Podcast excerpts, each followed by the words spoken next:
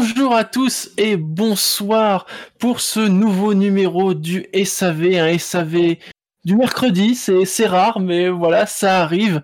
Un SAV dont on ne sait toujours pas de combien euh, Red Bull a dépassé le budget, hein, ça on verra ça euh, bien plus tard. Je suis Shinji, j'ai le plaisir de recevoir euh, la crème des chroniqueurs, et vous savez, pour un Normand, la crème, c'est comme la pomme, c'est important. Bonsoir Fab. Oui, bonsoir. Et bonsoir Wiku. Bonsoir. Euh, alors bonne nouvelle, puisque il y a encore peu de temps, il n'y avait euh, qu'un auditeur sur le chat, et là il y en a au moins trois. Ah, voilà, ça fait plaisir de se décarcasser pour les organiser ces émissions. Je sens monter la vague. Messieurs, comment ça va? Je te répondrai, euh, je te répondrai dans trois heures. Eh ben écoute, euh, moi ça va. Si tu veux plus de détails, ça sera le 10 octobre. oui, c'est vrai que ça peut influer sur le moral. Hein. Oui, c'est vrai. Mm-hmm. Très bien, dans ce cas-là, la question de départ habituelle, qu'avez-vous pensé de ce Grand Prix de Singapour 2022 Je pense que je t'ai toujours pas donné ma note. c'est vrai Eh oui C'est vrai, je viens de me rendre compte, oui. Et, oui, oui. Euh, alors, je pense que j'ai mis 11. voilà. Merci, Fab. De rien, plaisir. Et je pense que ça vaut un, je pense que ça vaut un 11, hein, honnêtement. Je, je vais pas trop m'étendre. Oui, bah c'est à peu près hein, ce, ce qu'on donnait les notes. Alors, on n'a pas eu beaucoup, mais euh, donc Bilo a mis un 12,5, et donc Fab, tu as mis un 11. McLovin a mis un 12. J'ai mis un 11. Ah. Wiku, tu as mis un 12,5 ce qui constitue la note la plus élevée. Bravo. Ah, merci. Nous avons aussi euh, Tams, alors qui a mis un 0, mais il s'explique. La course vaut quelque chose comme 11-12. Donc vous voyez, une si elle est dans cette fourchette, mais j'ai voulu enlever un point par décision, non-décision débile de la direction de course. Du coup, j'arrive à quelque chose comme environ moins 31. Ah, il précise qu'il a, il a éprouvé un vrai sentiment de ras-le-bol, de dégoût après ce Grand Prix, chose qu'il n'a quasiment jamais connue depuis qu'il a commencé à suivre le sport quand il n'était qu'un gamin il y a plus de 15 ans. Il précise PS, bon pour trois quarts de l'équipe je le suis encore qu'un gosse, mais ça c'est un détail. Ça, fait ça Singapour des fois. Parfois un retardement un an après, mais... Ouais, le public, lui, a mis un 11,12. Vous voyez, on est toujours dans ces eaux-là. Euh, pour finalement une moyenne de 10,02. C'est la deuxième plus faible, hein, puisqu'on n'a pas atteint les profondeurs de l'Azerbaïdjan qui était à 9,74. Hum. L'Azerbaïdjan aussi, quand même, hein, il y a un profil. Ouais, bah en fait, oui Singapour, hum. alors, moi, dans mon appréciation personnelle, il y a le fait que ça faisait trois ans qu'on n'y était pas allé. Et que je, personnellement, je m'étais plutôt hype parce que j'avais plutôt des bons souvenirs euh, des, des dernières courses, on va dire. Et euh, le fait que ça commence sur piste mouillée, alors euh, le, le début était retardé, on va peut-être revenir après là-dessus, mais euh, mhm. le, le, fait que ça soit annoncé sur piste mouillée, en plus, on, je me frotte les mains, quoi. Je me dis ah, putain, ça va être, ça va être la folie. Et en fait, Singapour fait partie de ces pistes où c'est suffisamment urbain, étroit pour qu'en fait, dès qu'il pleuve, bah, ça devient vraiment très difficile de dépasser et très difficile de tenter quelque chose mais qui, à la différence de Monaco, laisse quand même plus de place, qui fait que le, une roue dans une flaque d'eau n'est pas une euh, n'est pas un abandon direct, quoi. Donc euh, oui, c'est plus large. C'est ça. Donc ça fait partie de ces rares courses en fait où avoir une piste mouillée, ça, je, pense que ça diminue un peu le, le, spectacle, on va dire entre guillemets. Après, c'est. Bah, en plus, il y a le fameux phénomène de la piste séchante, c'est-à-dire que au bout d'un moment, il y a une trajectoire sèche, et donc dès qu'ils sont passés en pneu sec, plus jamais il quitte la trajectoire. Oui, et surtout que l'inconvénient des courses la pluie, c'est que pour le coup, ça sèche vraiment là où les voitures passent, mais euh, vu qu'il n'y a pas de soleil, bah le reste. Euh, ça a quand même pris son temps avant de sécher. Hein. Oui, bah oui. Mhm. Et euh, du coup, on a eu une première moitié, de... vraiment première moitié de course où il s'est vraiment pas passé grand chose. Et et après ça, la deuxième partie, moi j'ai trouvé ça plutôt sympa. Il y a, eu des surprises, il y a eu quelques chamboulements, il y a eu une, période de, de bataille un peu euh, duel de sprint, on va dire, pour la tête de course. Donc moi, la deuxième partie, j'ai bien aimé. Bah, ouais, c'est, c'est une course où euh, tu avais quand même pas mal d'ingrédients réunis et puis euh, ça s'est jamais vraiment lancé pour diverses raisons. Euh, je pense mine de rien que le départ euh, y est pour beaucoup parce qu'en fait dans les deux duels de tête ça a placé à la fois le meilleur, euh, enfin le plus rapide devant euh, pour le duel de la tête. Et ça a placé celui qui pouvait pas doubler mais qui pouvait être potentiellement un trouble fait derrière un pilote qui ne pouvait pas doubler non plus. Et qui était pourtant lui très lent. Euh, et puis après bah, les événements du reste de la course quand ça quand ça a commencé à se décanter à peu près au disons euh, disons dans la dans, l'espèce de fenêtre où ça commence à être envisageable de vraiment passer les, les, les, les slicks, bah, en fait, on a perdu des gens. et, on les, les regretter de cette course. On a perdu des gens qui auraient pu l'animer, qui auraient pu euh, potentiellement être des adversaires pour le podium, voire la victoire. Euh, et finalement, ils se sont retrouvés en fait dans des batailles où euh, ils n'auraient pas dû être, sans d'ailleurs toujours très bien se démerder. Et, euh, et, au final, ça a été une course où il s'est passé des choses. Ça n'a pas été le, le morne, mais du coup, ce qui s'est passé en fait a eu tendance à, en fait annihilé toute réelle chance de spectacle, je trouve. La dernière partie de course est pas mal, mais bon, c'est pas. Euh, en fait, c'est un truc que tu sens qu'il y a du potentiel, ça se lance jamais vraiment, quoi. Il n'y a pas eu le grain de folie euh, qui aurait pu tout exploser. Ouais, et, pourtant il y avait vraiment de la matière. il y avait vraiment de la matière à ce que ça se passe euh, un peu comme ça, mais bon, ça ne l'a pas fait. Ouais, juste ce qui, ce qui illustre mm. ça dans, dans, les commentaires sur le site, il y, a, il y a John Duff qui commentait un Grand Prix mouvementé où on s'est malgré tout bien fait chier. Et là, dans le chat, euh, il, y a, il, y a, Lord Phoenix qui dit euh, une course à la fois tendue du slip et chiante en même temps. Et c'est un peu ouais, c'est ça. Ouais. Mmh. Et alors donc, euh, tu parlais de, de l'avant-course.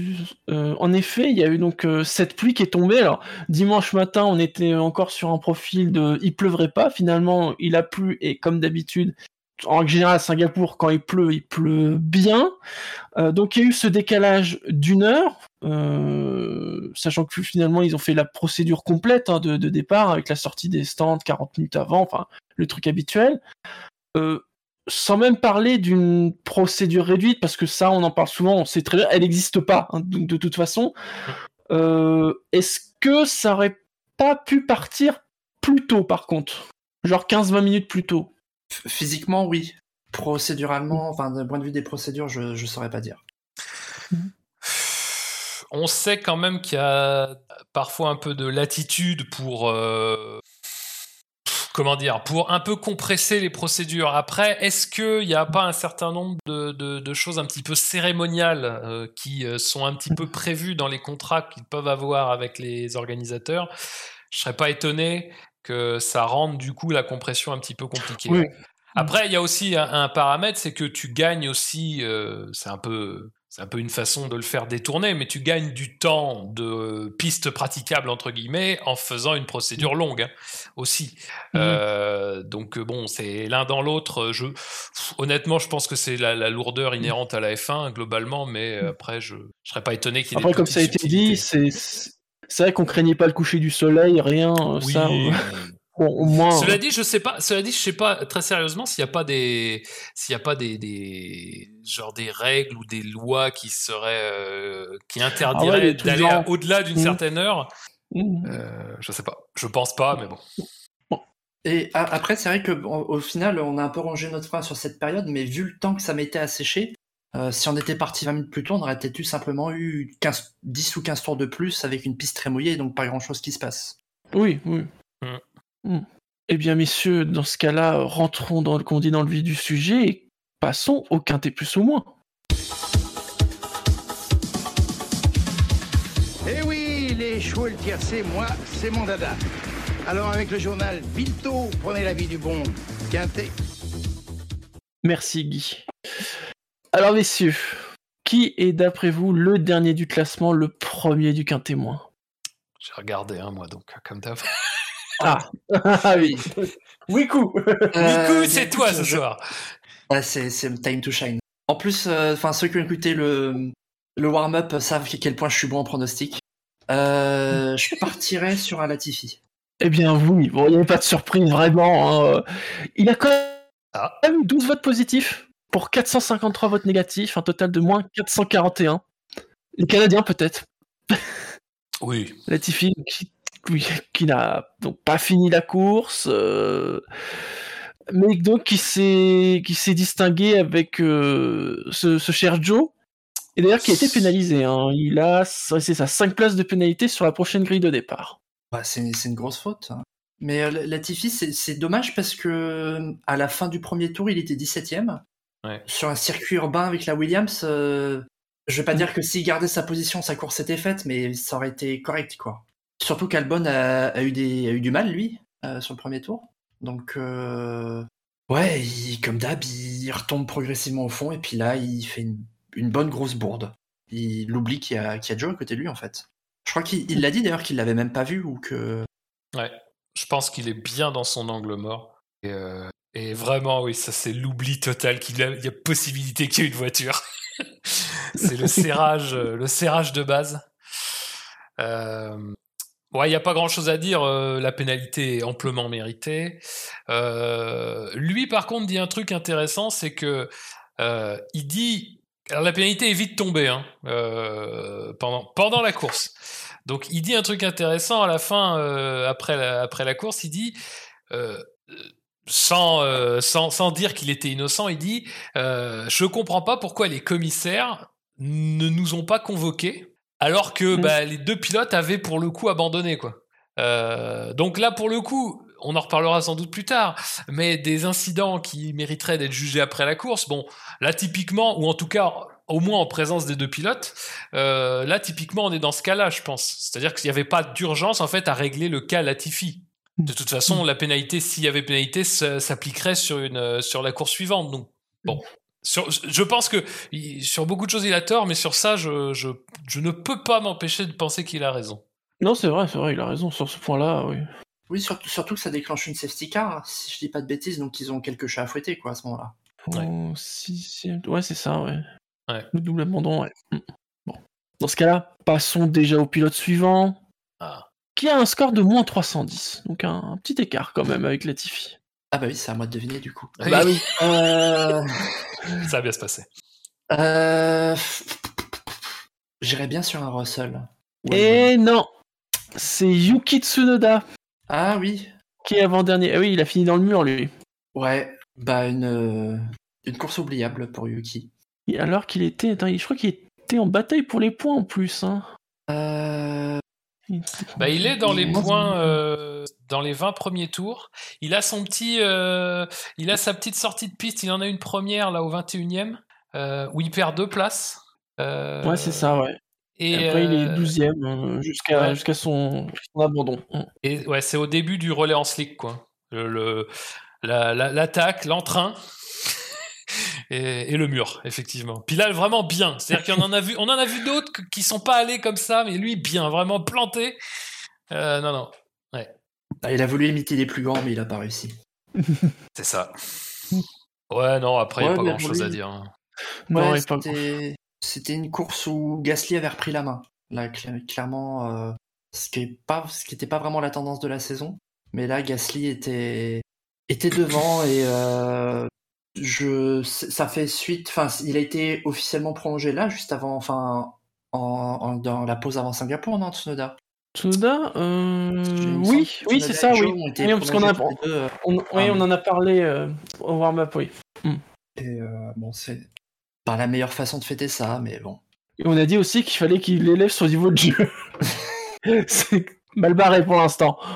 Enfin, bah, en même temps, si on lui a dit d'être plus mûr, euh, ah, il l'a été, oui. Euh, bon, euh, voilà. On peut pas dire qu'il n'est pas exactement mis en pratique. Mm. cela dit, c'est con parce que, bon, à limite, la deuxième erreur, début du relais en slick, ça, bon, elle est, elle est pas belle, mais c'est pas le seul à en avoir fait. Il y en a qui ont eu plus de réussite que lui. Ce qui est plutôt bête, c'est la, c'est l'erreur qui lui fait perdre les points, quoi. La, la, la toute première sur une piste qui est, qui est un peu stable en matière de conditions. Euh, il n'est pas particulièrement sous pression. Bon, c'est c'est surtout celle-là qui est, qui est, plus, je trouve en tout cas, qui est plus, euh, qui est plus dommage pour lui quoi. La, deuxième, euh, bon, c'est une erreur d'attaque, c'est pas, va pas le flageller non plus quoi, mais voilà. Hmm. Très bien. Bah, dans ce cas-là, passons au pilote suivant. C'est bien, ça va vite. bien il a un score de moins 216. Alors oui, coup. Euh, bah, je vais rester sur mon pari de Russell. C'est bien, c'est bien de rester sur ses paris. En effet, c'est Russell. Oh. Qui a donc tenté quelque chose, mais non. C'était 10 tours trop tôt. Qui, qui a tenté et qui a persévéré. Oui, en Parce plus, oui. j'ai- pas fait le compte total, mais je me demande si le simple fait d'être resté tout du long en, en piste lui a pas fait perdre plus de temps qu'un arrêt au final. Parce que sur ses, ses Oh, premiers tours, oui. il est 4-5 secondes plus lent. Oui, oui, oui, là, oh, je pense qu'il a Ah bien oui, perdu ça, oui. Vraiment, il l'aimait, et même après, quand il y a des VSC, machin, on se dit, oui, bon, bah, c'est peut-être l'occasion, pour ça, de s'en débarrasser et de revenir, mais non, il reste, il reste. il reste sur, son, pneu- sur son pneu slick. Euh, il était un peu dans la situation du daron qui a décidé de pas écouter Waze et qui est en train de faire euh, 350 km par route de campagne euh, sans, sans changer d'avis. Ouais, ouais. Ouais, non, il a, il a persisté et le problème c'est que le, enfin, à partir du moment où tu perds 5 secondes par tour, le, le pari pourra pas être gagnant quoi, au bout de 3 tours. Donc euh, c'est déjà là sa course était finie après que lui tente pourquoi pas que Mercedes tente pour prendre des infos pour Hamilton qui était bah, en- quand même en lice pour un bon résultat vu qu'il était, euh, on en reparlera, il était collé derrière Sainz. Euh, Il y a ça et puis ouais. Il a aussi eu un contact avec euh, Schumacher? Ouais, il y a ce contact où il attaque Schumacher, où il a à peu près. Bah, il, il laisse une voiture et demie sur la droite de Schumacher, sauf que lui, il a genre 5 ou 6 voitures de, de place à sa gauche. Il décide d'encore se rabattre sur Schumacher qui est, qui est vraiment à sa hauteur, et euh, il le touche bêtement. Et, euh, il prend la radio pour dire Ah, qu'est-ce qui s'est passé et, euh, et- Mais il y a ça, il y a ça bon, c'est le- c'est le dernier, mais il y a aussi. Ouais, je revois les images, ouais, il y a- il y a- ouais. Il y, a- il y a aussi au début de course, parce que avant de, hum, genre au septième tour, un truc comme ça, en essayant de dépasser Bottas au virage 7, il, Oui. il se loupe et il touche euh, Bottas à ce moment-là. Et il doit faire un, un 180 degrés dans, dans l'échappatoire. Euh, qui là aussi, c'est un vrai coup de frein dans sa remontée. euh, euh, et qui après, plus tard, peut-être justifie que, bon, quand il en a l'occasion, euh, il tente un truc. Euh, enfin, même si lui, visiblement, a l'air plutôt de dire que c'est quand même plutôt Mercedes qui lui a un petit peu dit euh, ça se tenterait, lui, il s'est dit bon, bah pourquoi pas. Mais euh, ouais, non, la- l'accrochage avec Mick, effectivement, il est. Bah, c'est vraiment moche pour le coup parce que euh, c'est pas bon il le, il le colle pas dans le mur non plus à la Latifi mais disons que comme tu disais On voit qu'il fait un écart, quoi. bah, Ouais. C'est-à-dire qu'il a, il est, ils sont exactement à la même hauteur. Donc c'est pas genre le mec qui vient de te dépasser DRS et qui euh, pense que t'es plus là et qui se rabat un peu trop tôt. Non, c'est là le mec ne t'a vraiment n'a vraiment pas considéré que ton existence pouvait encore être euh, être matérialisée sur sa sur sa droite. Quoi. Donc euh, alors le choc est pas énorme, mais alors euh, des fois on voit des chocs pires que ça qui aboutissent sur pas grand chose. Alors là les deux par contre euh, recti- rectifier les crevaisons. Euh, mais ce qui est incompréhensible, c'est que les commissaires, euh, l'incident est noté, mais eux décident euh, directement euh, de ne pas lancer d'enquête. C'est-à-dire qu'ils considèrent vraiment la manœuvre ne justifie pas d'enquête. C'est normal. C'est intéressant. Euh, mais euh, ouais, Ru- Russell pour euh, le coup, euh, juste comme on en parlait tout à l'heure, il reste quand même.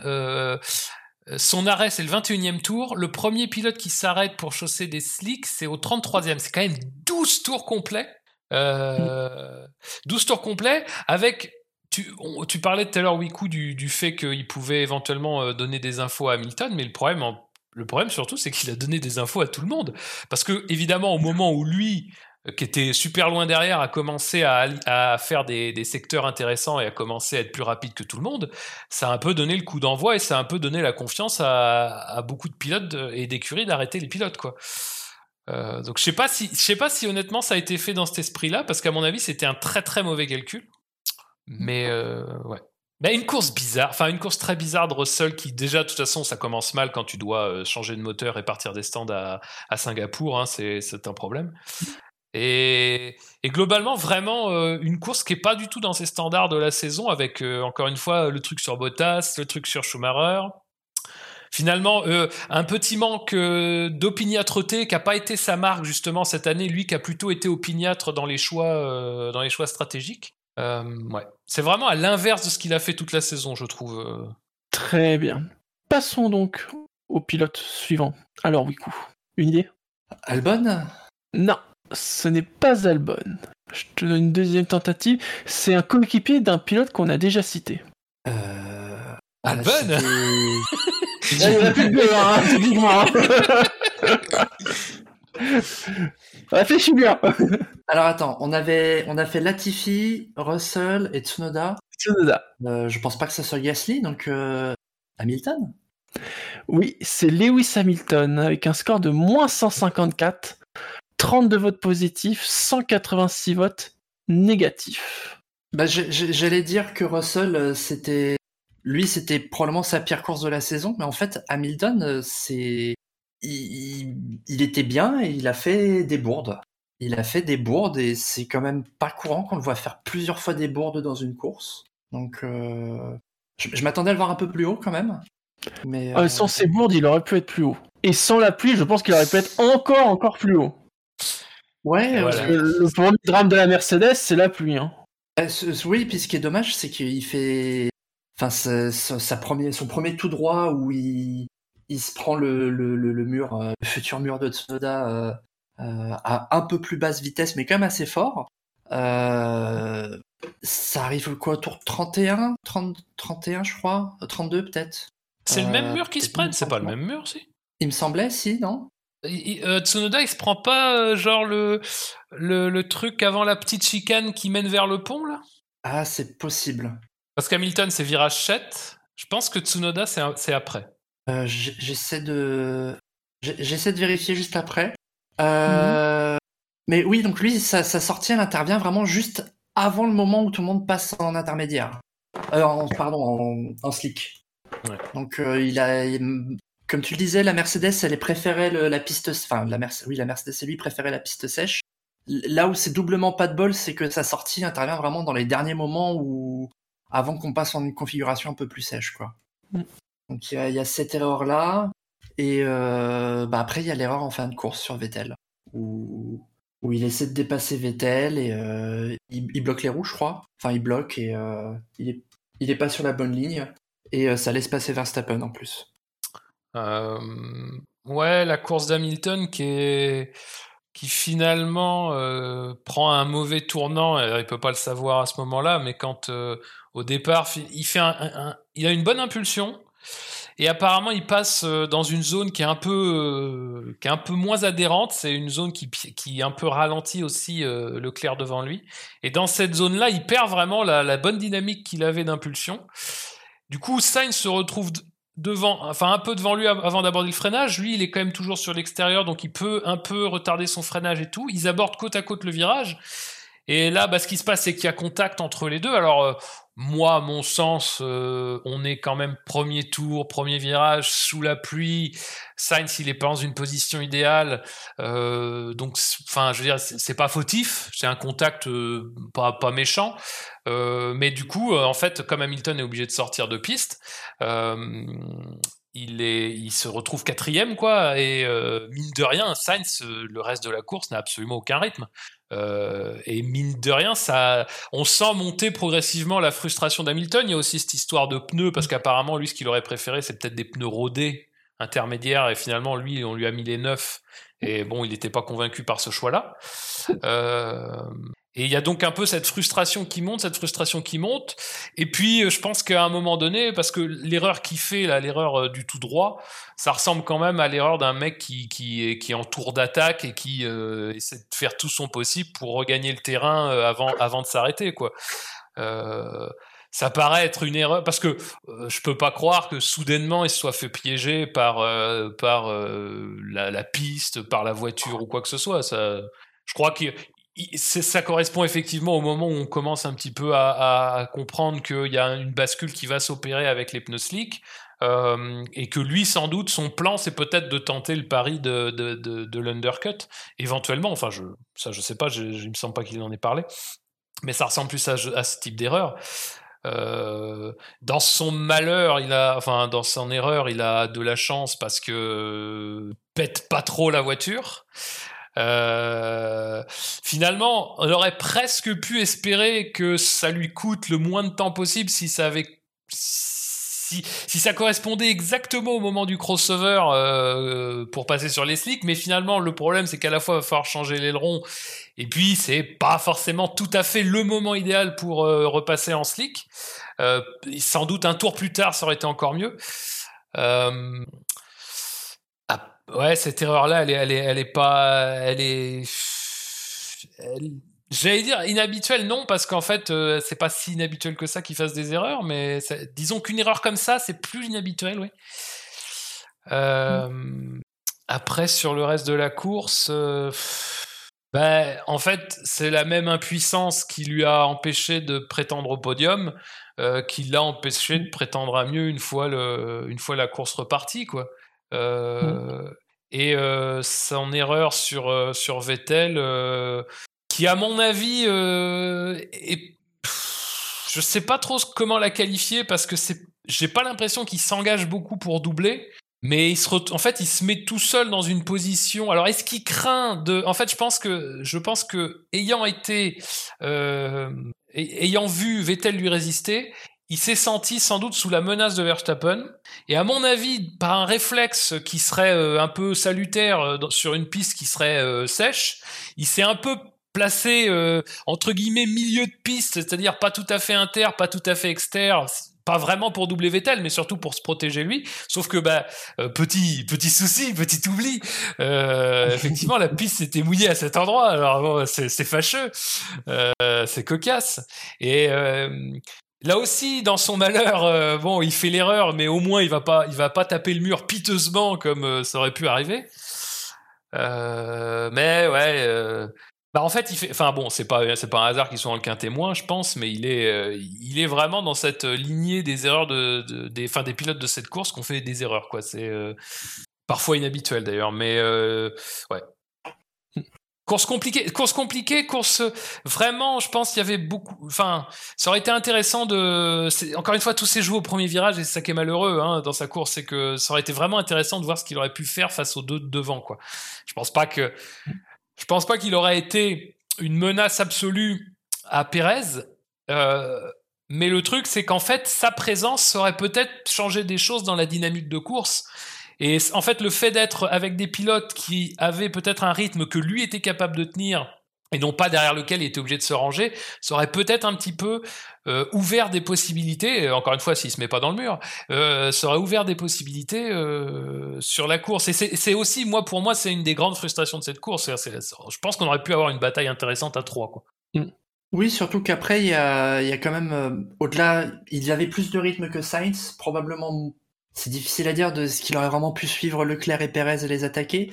Mais vu qu'il y a eu une dernière safety car euh, qui s'est terminée au tour 39, je crois, euh, à la relance, sur une piste plus sèche, euh, il y, aurait peut-être eu des choses à tenter aussi. Ouais, c'est ça, tour 39. Ouais, d'ailleurs, une safety car, alors, euh, bon, c'est peut-être pas le moment d'en parler de celle-ci, mais qui est drôlement gérée d'ailleurs par la direction de course. euh, parce que le peloton est même pas regroupé. Euh, Il y a un espèce d'un, il y a un moment de flottement parce que en fait les, voitures sont très éloignées les unes des autres sur la piste. Le temps de regrouper va être long et finalement je sais plus à qui euh, il y a une communication radio, mais on lui dit qu'en gros euh, ça risque de durer.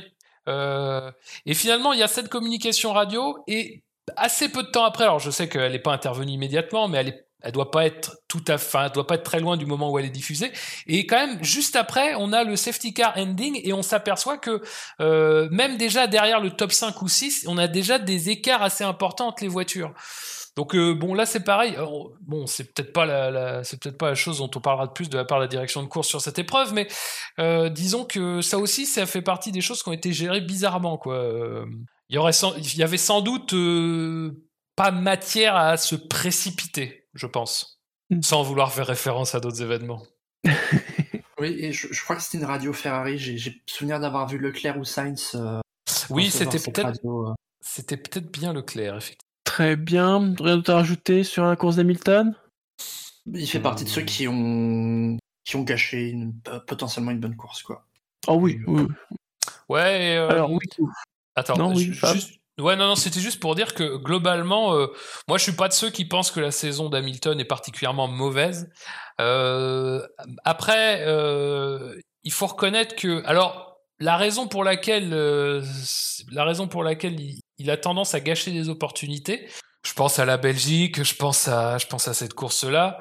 Euh, je sais pas si ça tient à un manque de, un manque de comment dire un manque de tu sais c'est un peu les c'est un peu les, les, petits pas de placement au tennis. C'est-à-dire que ça c'est des trucs que quand tu es en super forme quand tu es en super une super concentration tu vas les faire. Et puis quand tu es un tout petit peu moins bien ou quelque chose comme ça tu vas pas les faire. Ça joue à rien mais c'est ça qui va te faire rater ou pas ton coup droit le mettre dans le filet machin. Hamilton moi j'ai cette impression là sur cette saison. C'est-à-dire que je pense que euh, au-delà de dire qu'il y a un contre-coup de 2021 euh, c'est sans doute vrai mais bon je pense qu'un mec comme Hamilton il y en a vu d'autres. Euh, il y a un côté, euh, comme il n'y a pas une voiture dont il, dont il sait qu'elle n'est pas euh, durablement une voiture vainqueur.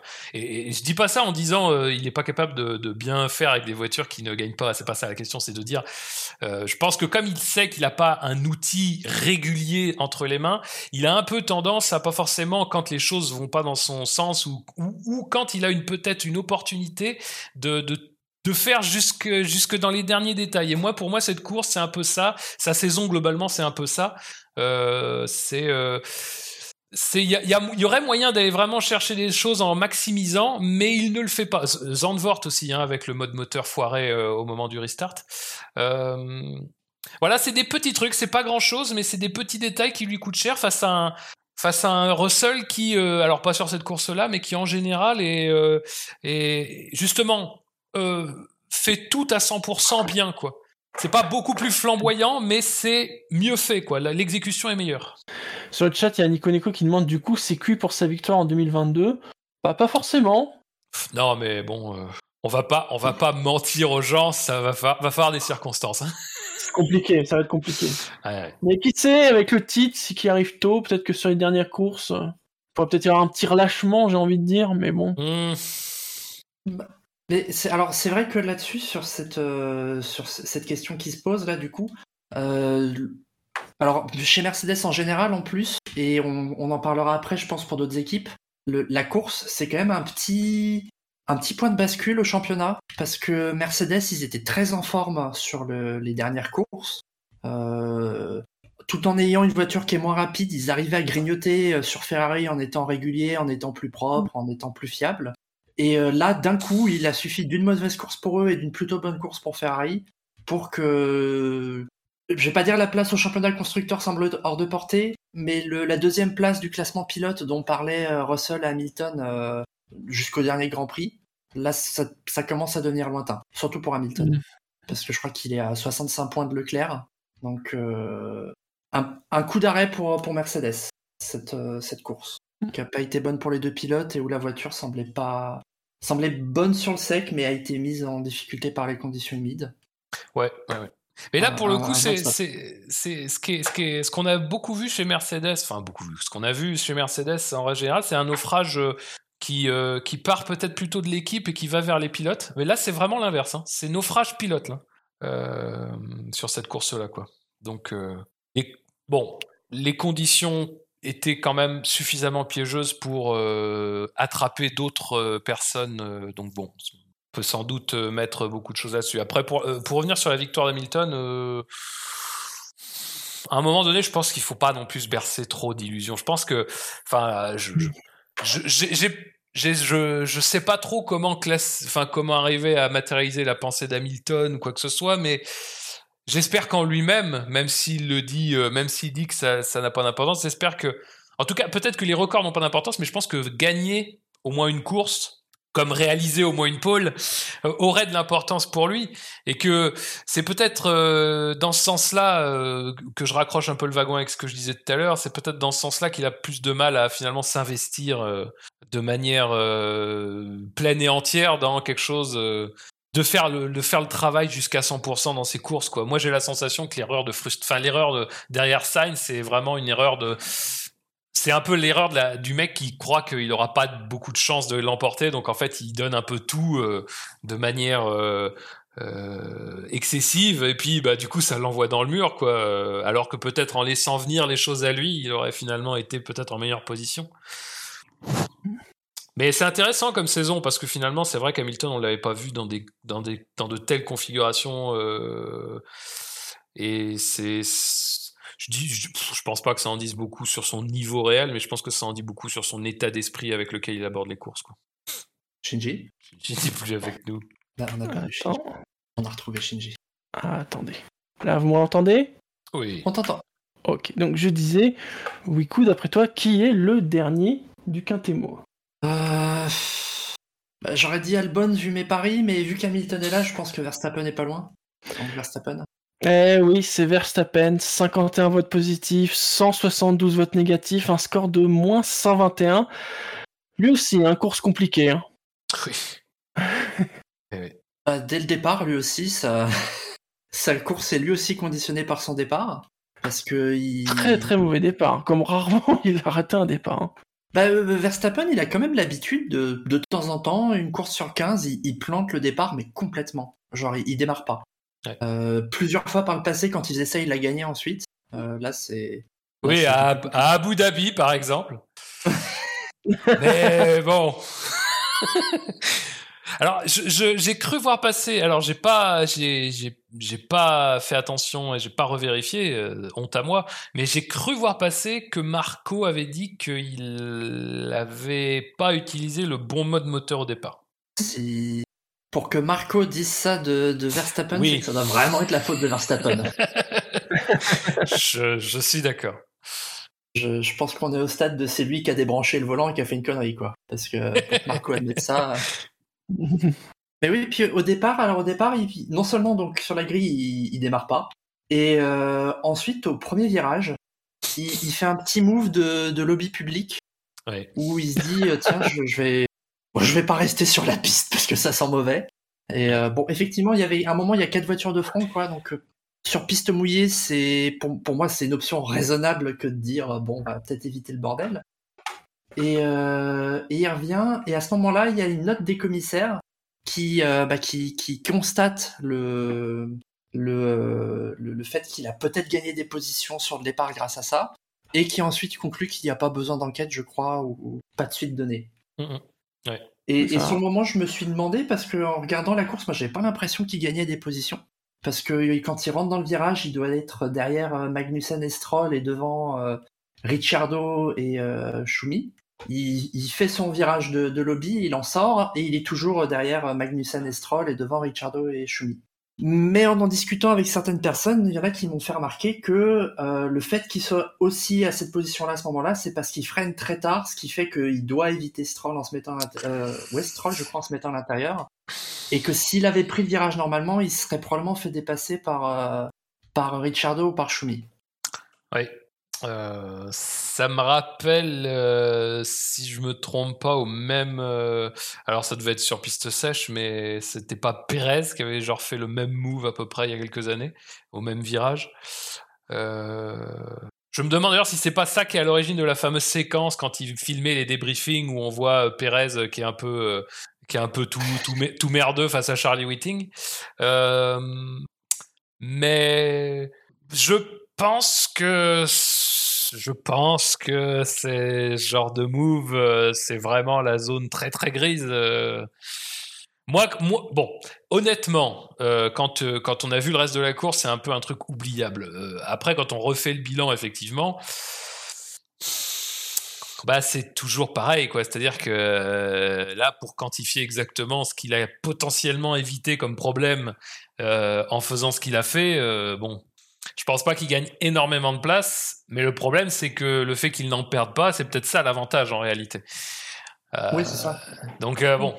Moi, j'avoue que quand ça se règle à coup de ouais, non, bah, c'est bon. Bon, c'est toujours. En plus, là, pour le coup, c'est vraiment un choix, vraiment, c'est le choix euh, quasiment assumé, quoi, de faire ce qu'il a fait. ça justifie, ça justifie pas en matière entre guillemets de survie. Ça, pour le coup, je suis pas en désaccord, mais le truc c'est qu'après, euh, en termes de course, euh, en termes sportifs, euh, bon bah il a pas pris le premier virage, quoi, et loin de là. donc bon, c'est Bon, après, honnêtement, je pense pas que ça change énormément de choses, mais euh, oui, je pense que ça, c'est typiquement le genre de cas où ça pourrait être intéressant d'avoir une explication des commissaires. Parce que le problème, on, y reviendra sans doute peut-être plus tard aussi, mais le problème, c'est que là, encore une fois, typiquement, on est dans une zone où l'incident est noté par la direction de course, donc ça veut dire que la direction de course qui, qui ne rend pas les décisions hein, euh, dit, là, il y a quand même une zone où potentiellement il y a peut-être une infraction, et là, les commissaires reçoivent la note, et en fait, ils procèdent à un petit examen, euh, un petit examen, c'est-à-dire un truc un peu superficiel. Ils regardent l'incident et puis ils disent, bah écoutez, euh, on considère que ça, ce n'est pas de nature à devoir déclencher une enquête. Et ça, le problème, que c'est quand même une décision qui est prise, mais c'est une décision en fait qui va après n'aboutir sur rien. C'est-à-dire qu'on n'aura pas de document qui nous expliquera c'est d'ailleurs ce qu'on disait l'année dernière à Interlagos sur tout ça. À limite qui prennent une décision de ne pas pénaliser, pourquoi pas, mais qui nous explique pourquoi ils ne pénalisent pas. Mais bon, là c'est un peu pareil, c'est dommage de ne pas avoir ce genre d'explication. Euh, T'as rajouté sur Verstappen? Bah, bah, si après il y a... Si vas-y Wiku. Ouais, merci. Pardon. Le déjà, il, enfin, après il devient de facto un peu l'animateur de la course parce que je crois qu'il fait plus de la moitié des, dépassements qu'il y a eu dans le Grand Prix où il s'est un peu forcé la marche en repartant plusieurs fois euh, de, de, derrière, quoi. Et euh, ensuite, dans sa course, sa, sa première euh, bourde. Alors déjà, il arrive à remonter jusqu'à Alonso et après, derrière Alonso, il reste un peu bloqué. Euh, Alonso aura reste une dizaine de, tours. Voilà, et Alpine aura l'habilité de s'écarter poliment. Et, euh, et ensuite, il remonte jusqu'à Norris. Et là, il bute sur Norris. Et il bute. De nouveau une dizaine de tours.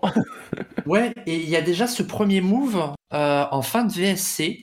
Euh, je crois qu'on le voit en picture in picture à ce moment-là.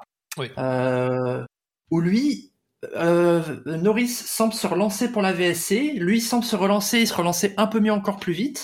Et en fait, la VSC s'arrête pas exactement au timing que eux avaient en tête, visiblement.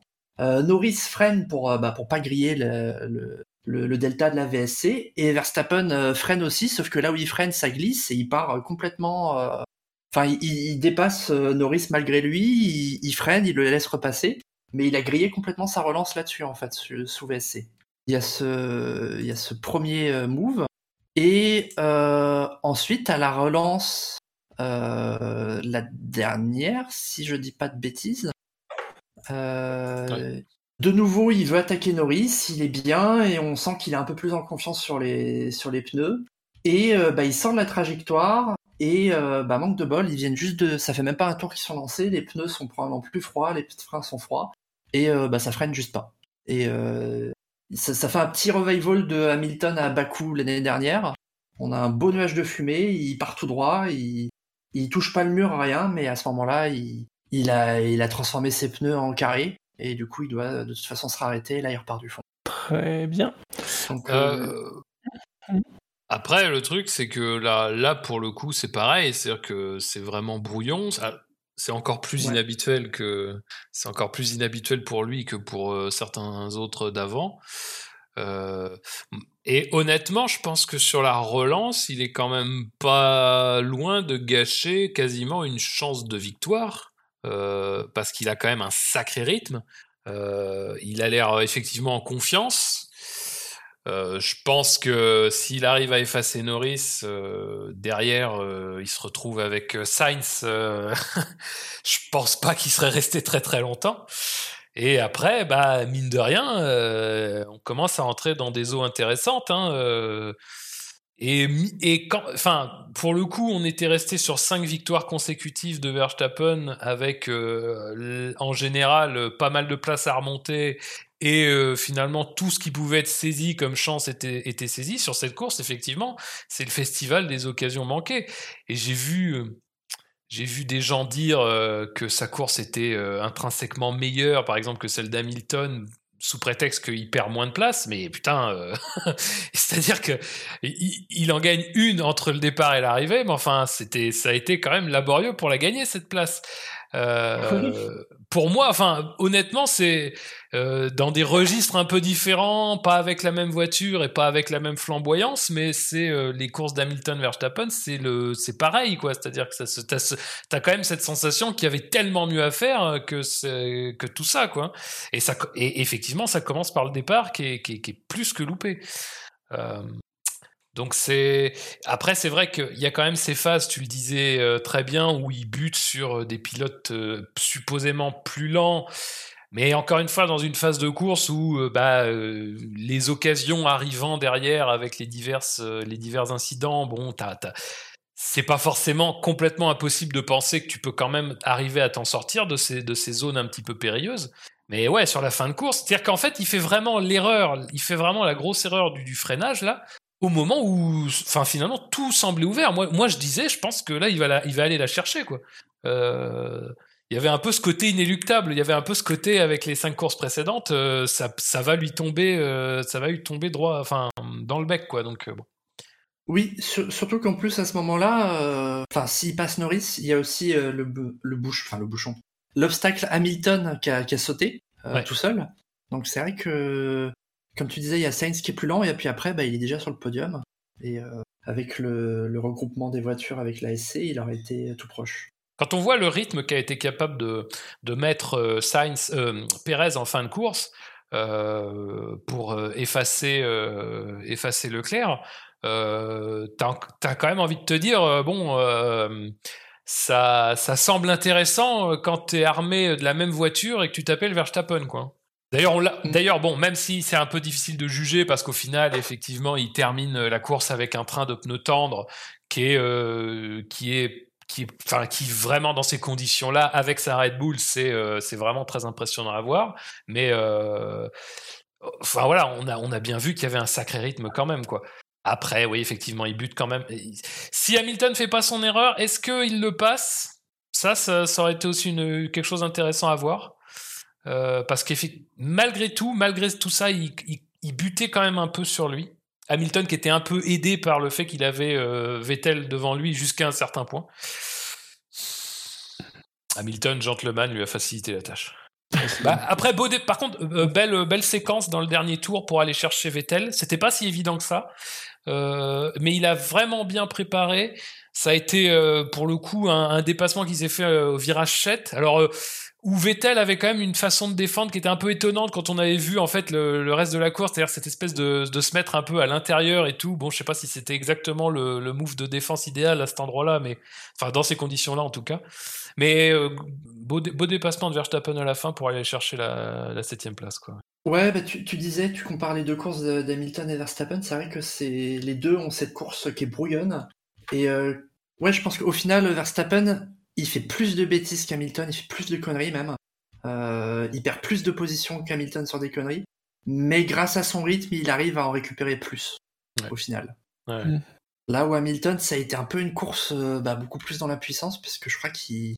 Je suis même pas sûr que il ait réussi à faire un dépassement euh, en piste au final sur les personnes qui, qui l'a suivi. Parce que après, après son tout droit, il se retrouve derrière Vettel et il n'arrive jamais à le dépasser. Euh, ouais. c'est pas ouais, ah, Verstappen, il y a aussi, euh, dans les moments chauds, il y a le premier tour aussi où... avec Magnussen. Oui, oui, oui. Euh, chaque... En plus, un peu chacun leur cours, ils se mettent une politesse en mode merci, non merci. Et je crois que c'est sur. Je sais plus si c'est sur lui ou sur Stroll que Magnussen abîme. Je crois que c'est Stroll. Encore sa voiture. Ça doit être sur Stroll quand il a la bataille avec Stroll, Et, mais c'est vrai qu'après, on entend la radio de Verstappen qui dit oui, il a un morceau d'aileron. Verstappen a... a, de très bons yeux pour voir les ailerons avant abîmés. Parce qu'on l'a vu avec Magnussen et puis il l'a refait avec Hamilton. Ouais. oui, c'est vrai qu'il y a ça aussi. Et bon, là aussi, on, on peut discuter de, de, la manière dont ça s'est passé. Allez, messieurs, je, euh, vous propose. Oui. Ouais, non, mais juste pour conclure, c'est une course brouillonne de, de Verstappen. C'est pas dans la lignée des précédentes, euh, de ce qu'il montre récemment, où, cette année c'était quand même, à part à la radio, mais en course c'était plus serein. Euh, là c'est étonnant, d'autant plus qu'il y a, y a, plus d'enjeux au championnat. Donc. Mhm. Euh, pour le coup, c'est peut-être un peu plus compliqué la possibilité d'être titré au Japon. Alors, quand je dis un peu plus compliqué, il y a plein de scénarios dans lesquels il est titré. Genre, s'il fait euh, victoire plus meilleur tour, il est titré direct, mais par exemple, s'il fait victoire sans le meilleur tour, faut pas que Leclerc soit deuxième. Sinon, ça reporte encore d'un Grand Prix son titre. Bon, il sera titré, hein. ça, y a pas de souci. Ah, attends, lundi, toi. Mais jamais, déjà, ils vont même pas toucher au classement de l'an dernier, ils vont pas Ah, toucher au classement de mais- cette année. Ah, t'as pas confiance en la FIA Tu me déçois, Bah non. De place. Euh, non Shinji, ça fait combien? Ça fait 14 ans ce podcast. T'as t'as pas, t'as toujours pas confiance en la FIA, Shinji. Bah non, et de moins en moins, voilà. c'est bien là le problème. Oui, le 2 le deux moins en moins, il est très très douloureux quand même. oui, oui, oui, oui, oui, oui. Allez messieurs, on va passer au Quintémou. Je le mets sur le Discord. Je vais le mettre aussi pour nos auditeurs. Ça, pas besoin de demander. Donc, nous avons, dans l'ordre remontant, Sens, Albon, Magnussen, Ocon, Schumacher, Joe, Bottas, Alonso, Gasly et Vettel.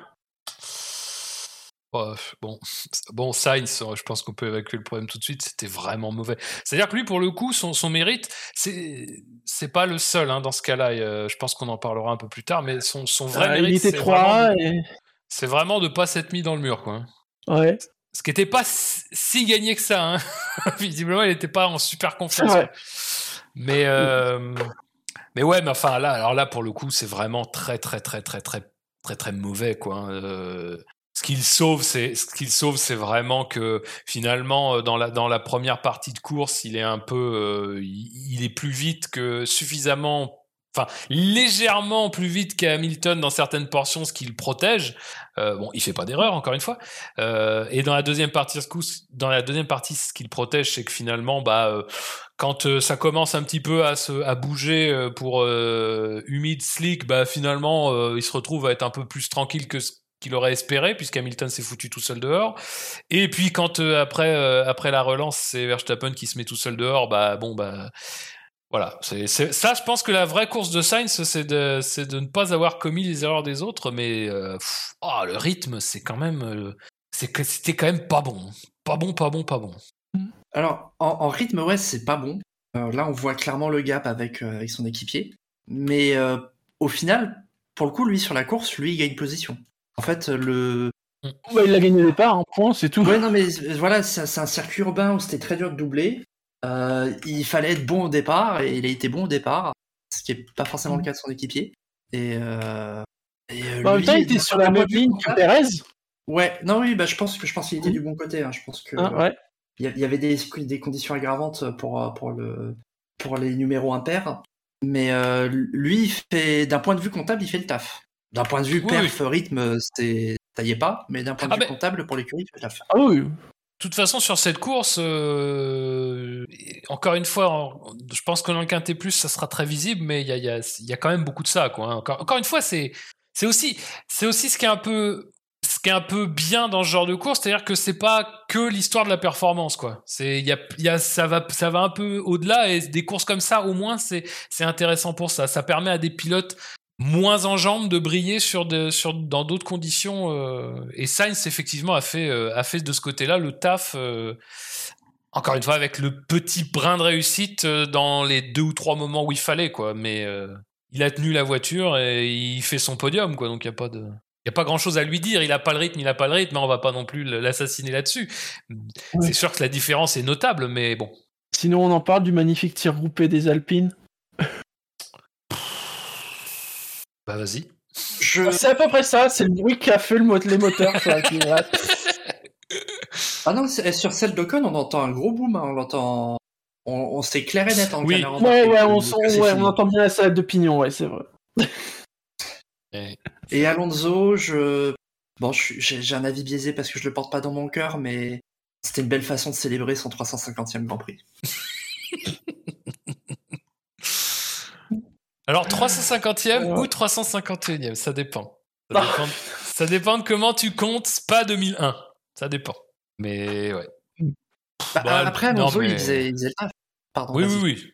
Non, non, non, mais vas-y, vas-y, vas-y. Bah, je- Alonso, il faisait le taf. Euh, Ocon, ça allait être plus compliqué parce que conditionné par les qualifs. Euh, Alonso, il était.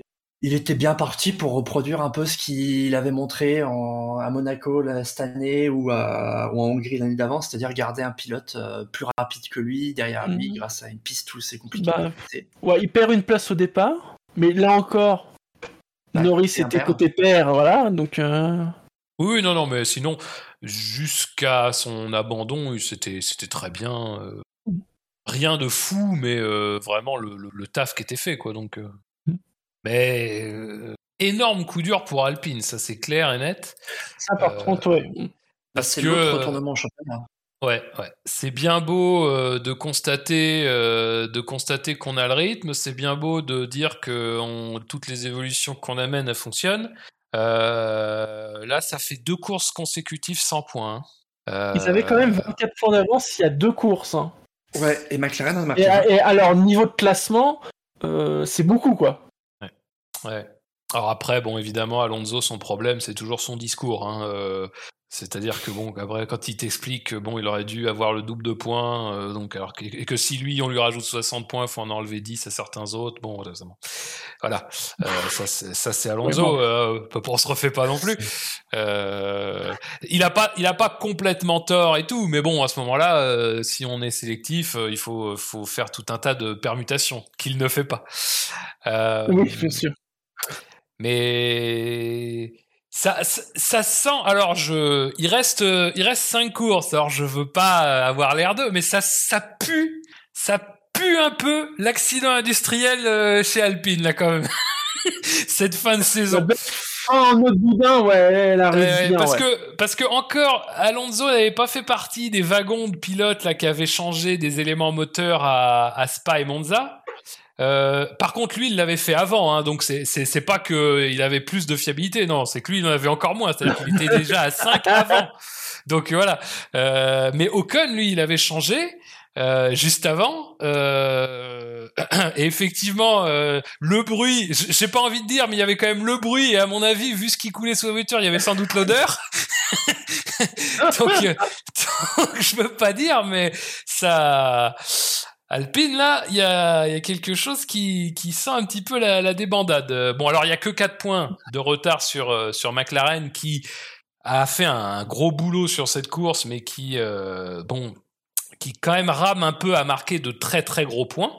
Mais en même temps, si Alpine ne concrétise pas et ne fait pas en fait mieux que ce qu'il devrait faire, c'est-à-dire que c'est ça aussi le problème, c'est-à-dire que faire marquer les points que tu dois marquer, c'est bien, mais il faut aussi ce petit côté, ce petit plus des fois. hein. il faut quand même aussi arriver à marquer des points que tu n'aurais pas dû marquer. Dans une course comme ça, typiquement, c'est, enfin, euh, euh, si tes pilotes, et c'est ce qui se passait, restent euh, sur leur roue et sur la piste, il y a quand même de grandes chances que tu tires un très bon résultat euh, en étant juste euh, malin au moment où il faut, quoi. Et là, en fait, deux abandons qui sont quasiment coup sur coup, alors qu'on n'était même pas encore dans la fenêtre où euh, changer les pneus était raisonnable, c'est quand même un gros gros camouflet. hein.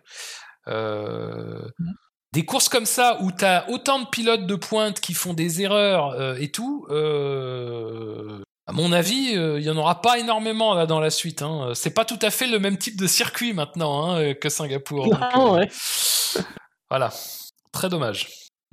Mais on peut saluer l'équité d'Alpine qui, du coup, voyant la voiture de- d'Alonso exploser, ne voulant pas que ce soit toujours la voiture de euh. Ah, si Ocon casse pas, il aurait été fou, je pense. Euh, ouais, ouais, c'est vrai.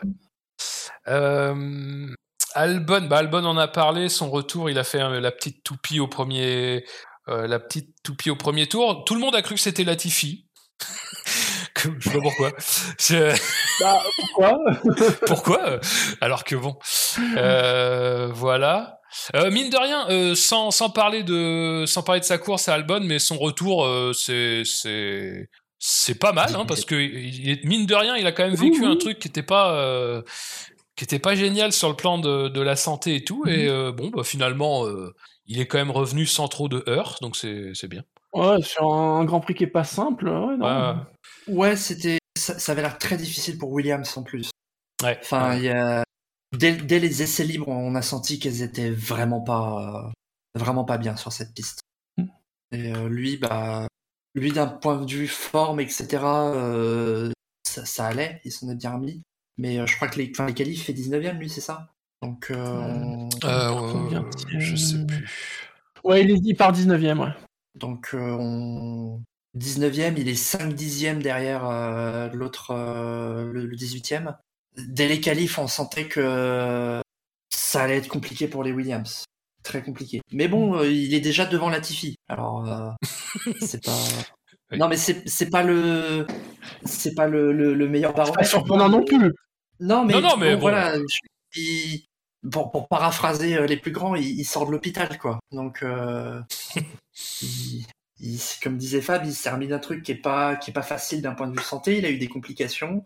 il revient dans la voiture il se tape la course qui est la course la plus dure physiquement. Donc ouais, c'était c'était un peu la course n'était pas très propre, mais il a vraiment pas été aidé quoi. Oui, il abandonne d'ailleurs euh, assez tôt. Hein. Ouais, bah il y a ce l'espèce de glissade de la tristesse quoi, où où il finit dans le mur impuissant, euh, la, voiture qui qui braque plus parce que ça glisse et euh, et il perd son aileron et quand il rentre au stand, il décide d'abandonner. C'est vrai que c'est lui qui encastre l'aileron et qui a eu une micro-polémique, mais qui avait pas de polémique en fait? Oui, alors oui, justement, je, j'en profite parce que je fais partie des gens qui, sur le Discord, avaient réagi euh, à, chaud. Euh, quand, suite à l'accident d'Albon, euh, donc il perd son aileron qui reste encastré dans le mur, on a une VSC, je crois, à ce moment-là, oui. qui, qui, qui, est déployée. Et la course reprend et on a euh, l'affichage donc live toujours avec marqué drapeau vert et on voit deux commissaires en train de récupérer l'aileron sur le bord de la piste. Et en fait, la direction de course a, a fait une petite fourberie, un petit coup de chétane en se disant tiens, on va mettre un replay mais pas indiquer que c'est un replay et le mettre comme du flux live. Donc ce qui fait que l'image qu'on a vue des commissaires euh, qui récupèrent un aileron sous drapeau vert, euh, en fait c'est un replay de ce qui s'est passé pendant la VSC. C'est une bourde de réalisation, pas de la direction de course. Ouais, c'est un, ouais, c'est un peu une bourde, c'est un, on va dire un, choix artistique étrange. Et c'est pas la première fois cette année qu'il y a des moments qui sont des replays qui ne sont pas affichés comme des replays. Parce qu'en plus, ils se sont vraiment dépêchés de dire non, non, vous inquiétez pas, c'était un replay, on n'a pas relâché les, les voitures alors qu'il y avait des gens sur la piste. Alors sur Canal, ça les a vraiment pas choqués. C'est-à-dire que l'image est passée. Je pense qu'ils parlaient d'autre chose. Euh, mais vraiment, ça, ça n'a pas, ils n'ont pas montré une inquiétude farouche. Moi, j'étais catastrophé. J'étais en train de me dire, mais si un, si un pilote qui glisse à ce moment-là, ça va être, euh, ça va être un carnage, ça va être une horreur. Mais ouais, bah heureusement, c'était pas le cas, quand même. Mais ouais, c'est la petite frayeur, hein, quand même. Hein, c'est. Ouais. Je, je, crois que Jacques Villeneuve expliquait qu'il aurait, il aurait récupéré l'aileron en seulement 8 dixièmes de plus. C'est pas impossible, il y a de la ressource. Hein. Ouais. Euh, Est-ce que d'autres pilotes vous inspirent dans le Quintémo Bah, hmm, euh, Gasly, euh, bon, je pense pas qu'il y a beaucoup à s'étendre sur sa course, mais il était, il était pas en mauvaise posture et lui, par contre, après la course, il était très très vindicatif, enfin pas vindicatif, mais disons, euh, au moment où il naviguait en 7-8e position, quelque chose comme ça, ils l'ont fait arrêter au 33e tour, Alpha, Alpha Tauri. Euh, et euh, bah, en fait, ça s'est avéré être deux, trois tours trop tôt, parce qu'en fait, la plupart des pilotes se sont arrêtés plutôt au 34, 35, 36. Alors bon, 36, c'est vraiment les chanceux qu'on pu avoir la safety car, il me semble. Mais euh, en gros que voilà, enfin, euh, il comprend pas pourquoi euh, ils ont pris ce risque-là de, de, s'arrêter à ce moment-là, ce qui lui a en fait automatiquement fait perdre des positions parce que la piste n'était pas encore tout à fait en condition de de pouvoir mettre les slicks en étant performant, quoi. Ça, en plus de la safety car qui, qui parachève un peu l'œuvre, mais bon, voilà. Il y avait vraiment, pour le coup, lui était vraiment aussi dans une belle position et il il peut pas grand chose quoi. Il a pas la il pas forcément la visibilité pour euh, pour prendre la décision à ce moment-là. Et si tu regardes effectivement le graphique de Pirelli, il est parmi les trois pilotes qui s'arrêtent au 33e. Euh, enfin, les quatre pilotes d'ailleurs, puisqu'il y avait Tsunoda aussi. Euh, et bah, clairement, lui, ça lui a coûté cher. Quoi. Très bien. Dans ce cas-là, avant d'avoir le quintet plus. juste, attends, excuse-moi. Ah, oui, vas-y. Excuse-moi, Shinji. J'avais, euh, moi, je, moi, je, franchement, je pense que s'il y a un pilote de, de tout ce qu'un, de tout ce qu'un Temu qui mériterait, qui aurait mérité mieux, c'est honnêtement Vettel, euh, Mhm. euh, parce que lui, euh, en gros, ce que je vais dire, c'est euh, visiblement, euh, d'après ce que je vois, on va en parler plus tard. euh, mais en fait, il fait la même course que Stroll à peu près, mais il fait un meilleur départ, mais il a moins de réussite au moment du safety car. Donc pour moi, il aurait plus mérité d'être. euh, il finit, il finit huitième. Euh, il est dépassé donc par Verstappen à la fin, euh, alors que Stroll fait sixième. Je pense qu'il aurait plus mérité la place dans le quintet plus que que Stroll. Si vraiment je. Je, suis, je suis assez d'accord. En fait, il fait de meilleures courses et comme il fait de meilleures courses, euh, du coup, il s'arrête en premier vu qu'il est devant. Et au final, c'est ce qui l'enfle un peu sur. euh, Enfin, Stroll bénéficie de la, de la, de la, de la SC, lui. Et Ouais. lui, il fait partie de ceux qui se font avoir. Un, un peu comme euh, Norris et Ricciardo, sauf que Norris est tellement loin devant Ricciardo que il reste devant. Mais euh, St- Stroll fait partie des petits gagnants de la SC et Vettel fait partie des petits perdants. Et Enfin, c'est dommage parce qu'il a fait une très bonne course et comme tu disais, il a fait un très beau départ. Je crois qu'il a gagné 5 places sur le premier tour. Mm. Donc, euh, bah, quand même à l'aise, hein, mine de rien, dans ces conditions difficiles. Euh, c'est pas la première fois où on le voit briller sur, euh, même chez Aston, dans, dans des circuits difficiles, dans des conditions difficiles avec du mouillé, de la pluie, des murs qui sont proches. Donc, c'est presque dommage qu'il en ait pas plus. Donc, si, si tu veux lui mettre un plus un, moi je, Alors, j'avais parlé voilà, du plus 1 ou du moins 1. Pour le coup, euh, pourquoi pas un plus 1 à Vettel? Ouais, moi c'est mon plus un aussi. Oh, pas de souci. Hmm, Je suis assez d'accord. Ah putain, c'est beau. C'est rare, je crois que je me demande si c'est pas la première fois qu'on met un plus 1 cette année. C'est vrai? ça c'est bien l'esprit SAV, ça. hein. Vraiment que des né- que du négatif, que des rabats Négatif. Voilà. Je vais voir. Il, il est à combien dans le quintet Il a combien de points dans le quintet plus ou moins, Vettel? Alors, attends. Pas, pas dans le enfin dans, dans les votes là pour, pour la course, pardon. Ouais, ouais, pour les votes, il a 115 votes positifs et 0 vote négatif. C'est-à-dire le seul pilote à ne pas avoir de vote négatif. Ah bien sûr. Ah, ça, ça vaut bien un plus un. Effectivement, c'est le premier pilote qui a un, qui a un plus 1, effectivement. C'est que des moins 1 sinon. Que des moins 1 ou rien. Oui. Bah voilà, c'était c'était son cadeau de retraite. Et il aura bien sûr après le magnifique service à fondu. Mais euh, voilà, ça c'est le nôtre. C'est le nôtre, Seb. Attends, un service a fondu à Stan Martin quand même. oui, oui, effectivement, c'est une autre, c'est un autre type de fondu. Je suis d'accord avec toi. Voilà. Ils le, ils le conduisent en course le service à fondu Aston Martin. Ah non, c'est une très bonne voiture. Verstappen sera champion avec cette voiture, je pense. Oui. Euh, D'ailleurs, enfin, puisqu'on parle d'Aston, est-ce qu'on parle du championnat constructeur pour eux ou on attend Stroll? On peut en parler maintenant. Parce que bon, c'est c'est peut-être très temporaire, mais grosse upgrade quoi. Ils sont passés à la septième place. Ils ont gagné deux places, ouais. P9 à P7 en une course. Alors c'est très serré, hein, faut le dire. Quand tu dis que c'est très temporaire, tu parles de lundi prochain? Parce que, donc Aston est à 37 points, AlphaTauri à 34 et As à 34. hein, donc c'est très serré. Et euh, Après, il y a lundi. Il y a lundi, mais après, là, sur le, sur le reste de la, de la saison, enfin, ils sont. D'un coup, ils sont même presque à portée d'Alpha, parce que ils sont à 15 points d'Alpha. Euh, eux, ils ont marqué. Bon, là, ils ont marqué pas Oh. mal de points, mais ils sont rentrés dans les points, je crois, euh, euh, 7 ou 8 fois sur les 10 dernières courses. Alors qu'Alpha est rentré une fois dans les points dans les 9 dernières courses. Donc, Alpha, elle c'est- a marqué C'est vrai. C'est vrai que euh, s'ils continuent à ce rythme-là, ouais, ouais. AlphaTauri semble être la, leur plus grosse menace, parce que As, ça a l'air d'être compliqué aussi. Mais euh, Mm. Il y, a, il y a- il y a une opportunité, quoi. C'est pas, c'est pas fait. Alfa Romeo, c'est quand même. euh, C'est impressionnant, hein. ça, ça en est presque impressionnant, hein, ce- cette espèce de, de, de, de disette, de folie là depuis, euh, depuis neuf courses, c'est quand même. euh, Ça m'épate, moi. Quand tu te souviens de. C'est- de- C'est quasiment joué le top 4, le top 5 en début d'année. Ça, ça fait un peu penser l'effondrement qu'ils ont eu en 2019, enfin du passage entre 2019 et 2020 en fait. Euh, c'est avec Raikkonen qui, euh, enfin même 2019, Raikkonen qui doit rentrer euh, 7 ou 8 fois dans les points dans la première moitié de saison et qui rentrera qu'une seule fois dans les points la deuxième moitié. Euh, là ils sont en train de la refaire quoi. C'est comme si le développement chez Alfa Romeo, c'était pas. Hein, on a beau avoir une belle soufflerie. euh, Après, peut-être qu'il respecte le plafond. Euh... C'est vrai. Et ça, ça les met peut-être dedans. je, c'est de l'humour, mais c'est mais bon. Non, non, mais euh, je... c'est la rigueur suisse hein, et tout. Non, hein. mais Les cela dit, il y a, faits. cela dit, il y a, il y a, il y a pas que en fait la question de la performance et tout. Il y a aussi la question de la concrétisation euh, qui fait quand même cruellement défaut. hein.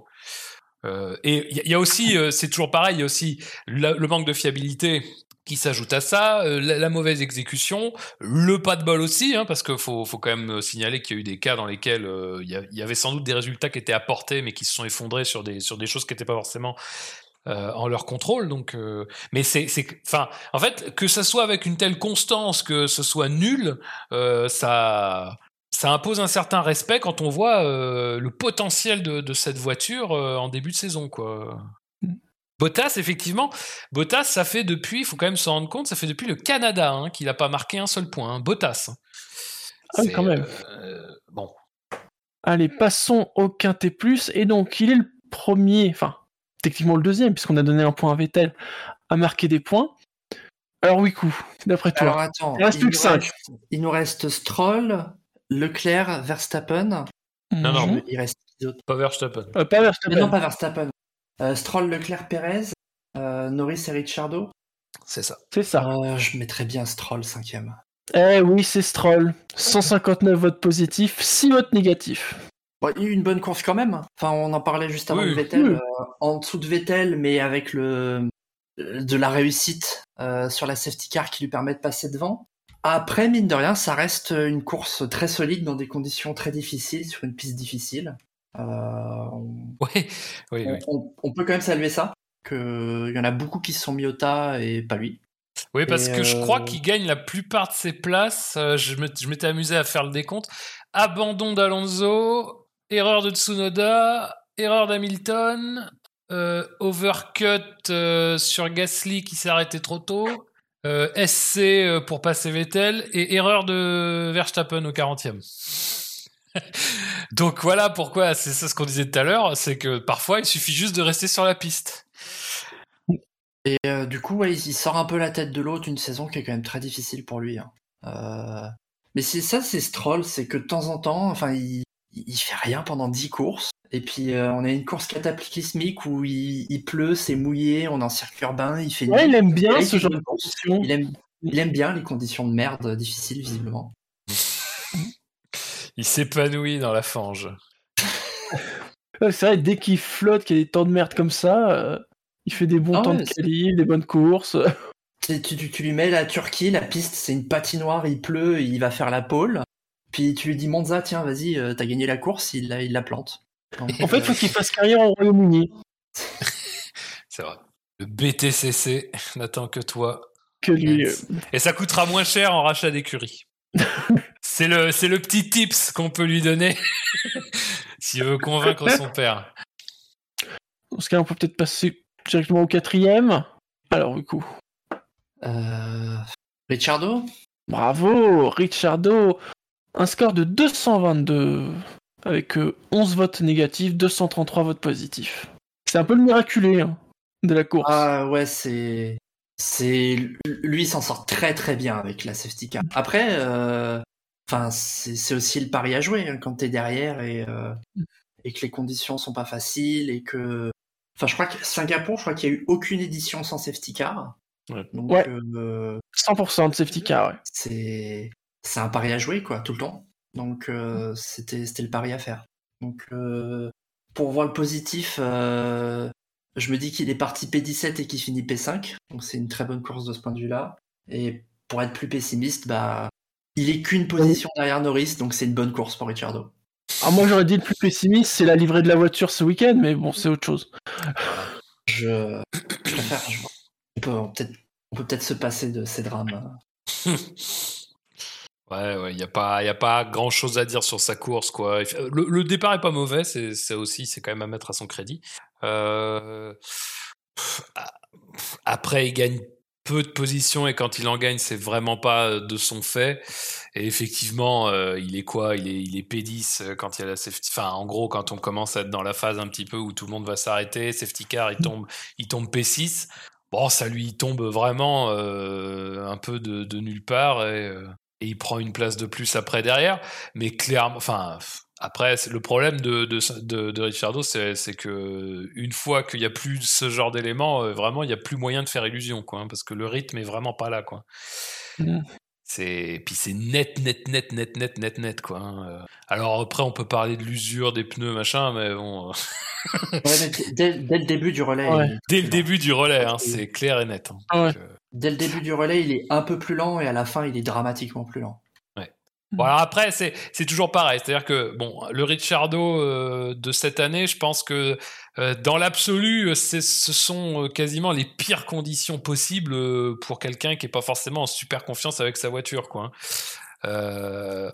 maintenant, il n'a pas fait d'erreur, quoi. Donc clairement, c'est comme, enfin, je veux dire, c'est, c'est un peu ce qu'on, c'est un peu ce qu'on, ce qu'on a dit avant en, miroir des autres. Hein. C'est-à-dire que là, pour le coup ça a suffi à transformer sa course moyenne, très moyenne, en, très bonne course, quoi, en très bon résultat en tout cas.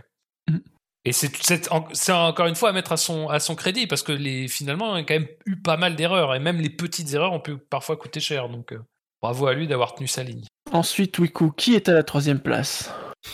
Euh, Norris, on va dire? Ouais, c'était pas dur à deviner.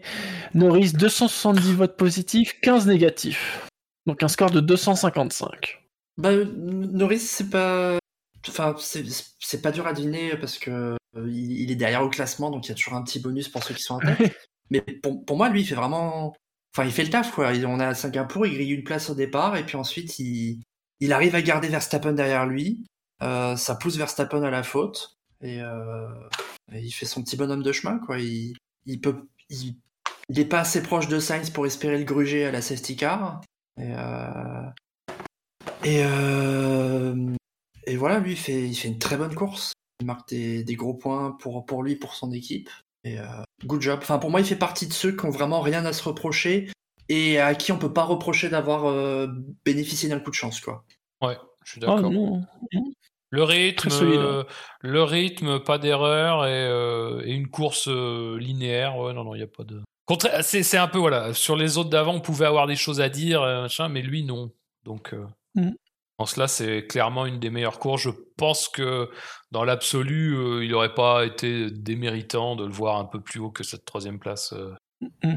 Alors, justement, Wiku, qui est deuxième? Oh, bah, C'est Leclerc. Oui, il n'y a pas de surprise, hein, c'est Leclerc, 295 votes positifs, 27 votes négatifs. un score de 268. Oui. Ce, qui, est plus ou moins, c'est. Je, ne sais pas si on a déjà vu ça, mais les mecs sont tous dans l'ordre. Hein. C'est-à-dire qu'on a le mec qui a abandonné. Le premier du quintémoin, il a abandonné, c'est le premier, c'est un des premiers qui a abandonné. Ensuite, c'est un autre pilote qui a abandonné plus tard. Ensuite, il y a le quatorzième, le neuvième, le septième. Et on reprend au Quintet Plus, il y a 6, 5, 4, 2, 1. C'est beau quand même. Ah oui, c'est. Ouais. Donc, euh, Leclerc, rappelons que la dernière fois que Leclerc a concrétisé une pole en victoire, c'était en Australie il y a 6 mois. C'est la septième fois qu'il ne concrétise pas une pole. Ouais, fait. je me souviens de ce dépassement. Quoi. Cette lutte incroyable contre Verstappen en Australie, putain, j'ai encore des frissons. Quoi. Là, il, entre guillemets, peut s'en prendre qu'à lui-même. Hein. Ou à son ah, côté bah, de la piste. Mais. Euh, bah, on voit bien que quand même, il n'était pas du bon côté. Ouais. Ça, c'est pas lui. Il n'était pas du bon côté, mais bon, bah, ça s'est joué au départ hein, pour lui. Et euh, au, final, il n'y a pas tant de choses que ça à dire sur sa course. Il n'y a pas. Le, le départ, il, il, se fait passer et après, il n'arrive pas à contre-attaquer immédiatement. Donc, il, bah voilà, sur les 30 premiers tours, euh, c'est la, la, période, le moment où c'est compliqué de dépasser. Donc, il, il suit Perez. Euh, sur les changements de pneus, il n'y a pas de folie. Euh, lui s'arrête un tour. Alors, si, il s'arrête un tour avant Perez. Si, petit petit reproche à faire. Il s'arrête un tour avant Perez pour peut-être tenter un undercut qui va être difficile.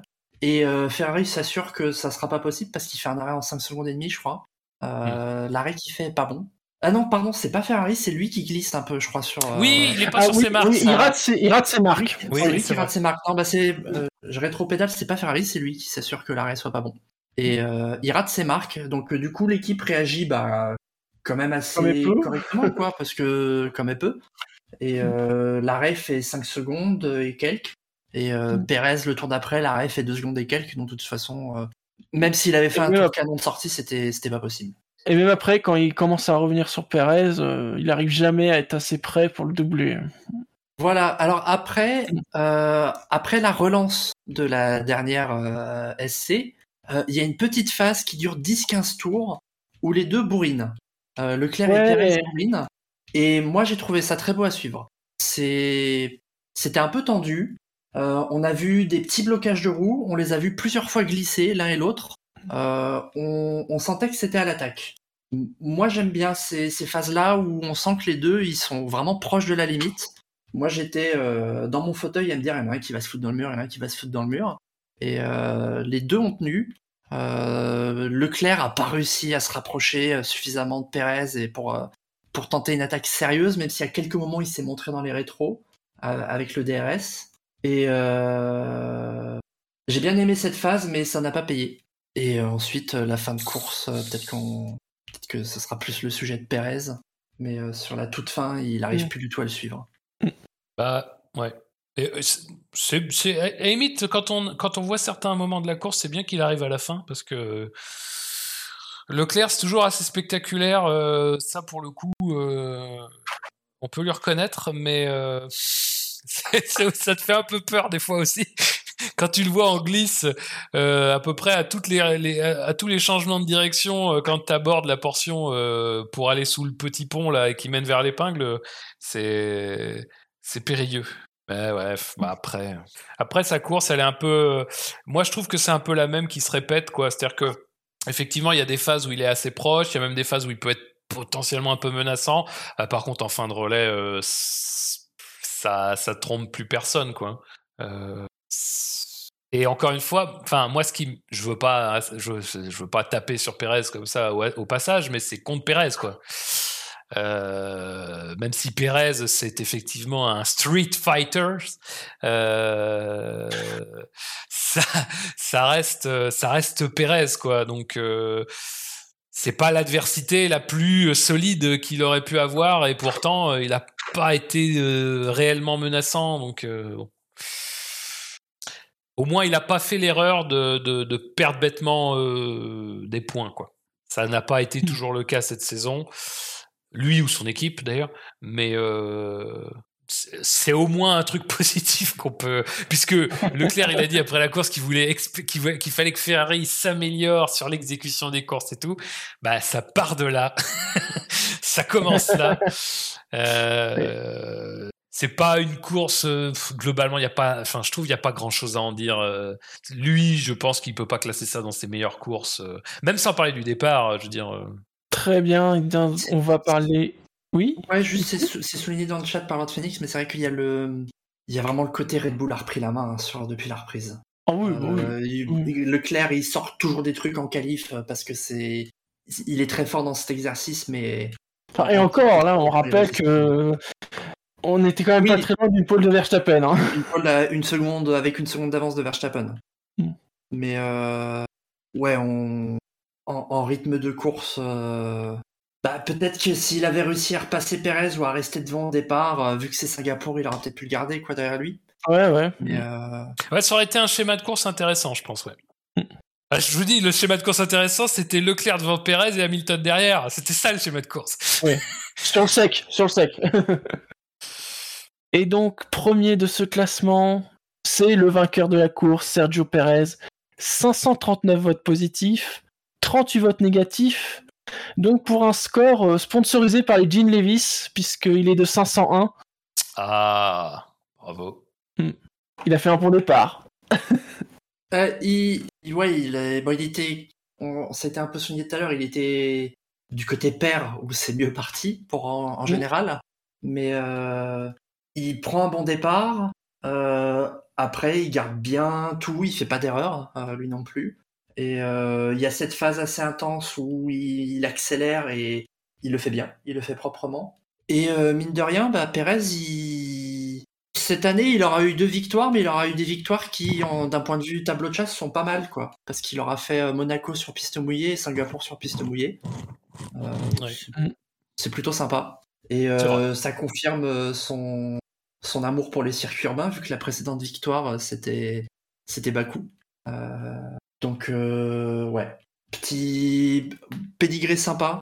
Ça, ça fait un peu penser à Mark Webber contre Vettel, qui, dans les années où Vettel éclatait tout, et Mark Webber, il, il prenait Monaco et Silverstone ou ce genre de choses. Ah là là, euh, les, noms qui viennent d'outre-tombe. Terrible. Terrible.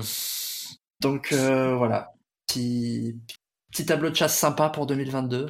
Ça, ça cache un peu, enfin non, ça cache pas l'écart avec Verstappen, mais ça, ça fait des trophées sympas. Bah, et puis, euh... moi, la deuxième voiture gagne quand même des courses, quoi. C'est. Oui. Hein, ça n'a pas toujours été le cas ces dernières années. On, peut peut-être parler de, de, du sujet là, ah. des commissaires. Ah bah oui. Euh, est-ce que alors il y a si je me trompe pas, c'est sur les deux safety cars, euh, les deux différentes.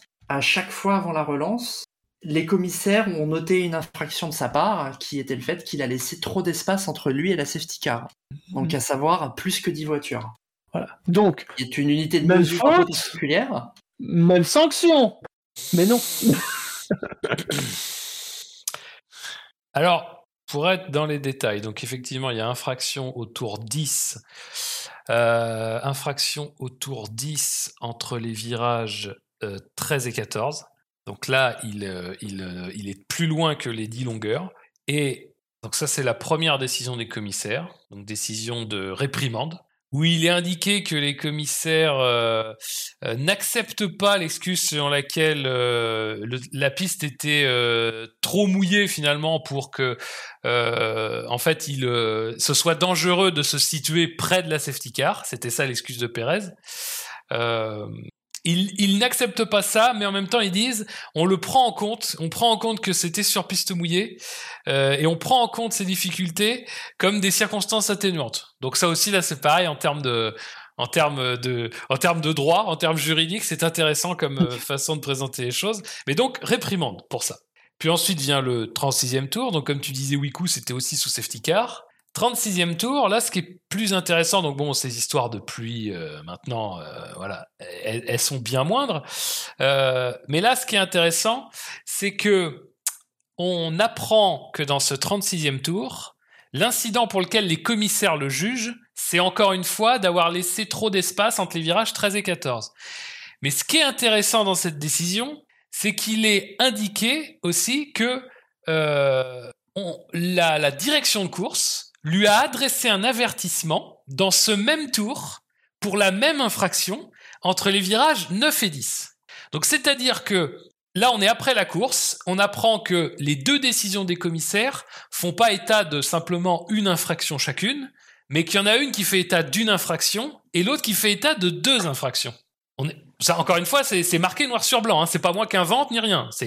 Et alors, après la course, il reçoit donc la réprimande pour l'infraction du virage 10 et reçoit les 5 secondes de la récidive pour l'infraction du 36e tour, virage 13 et 14.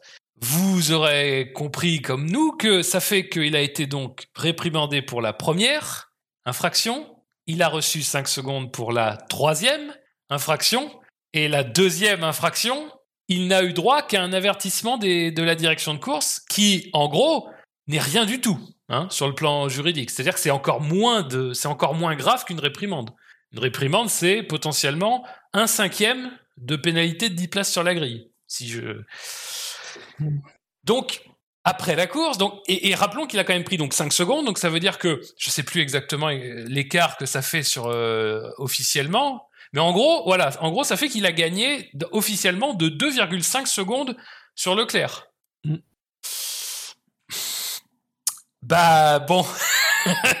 euh... Est-ce que ça vaut pas un petit jingle drive-through Est-ce que t'as envie d'un jingle drive-through ah, Je pense que je pense que c'est à propos. Allez, c'est parti.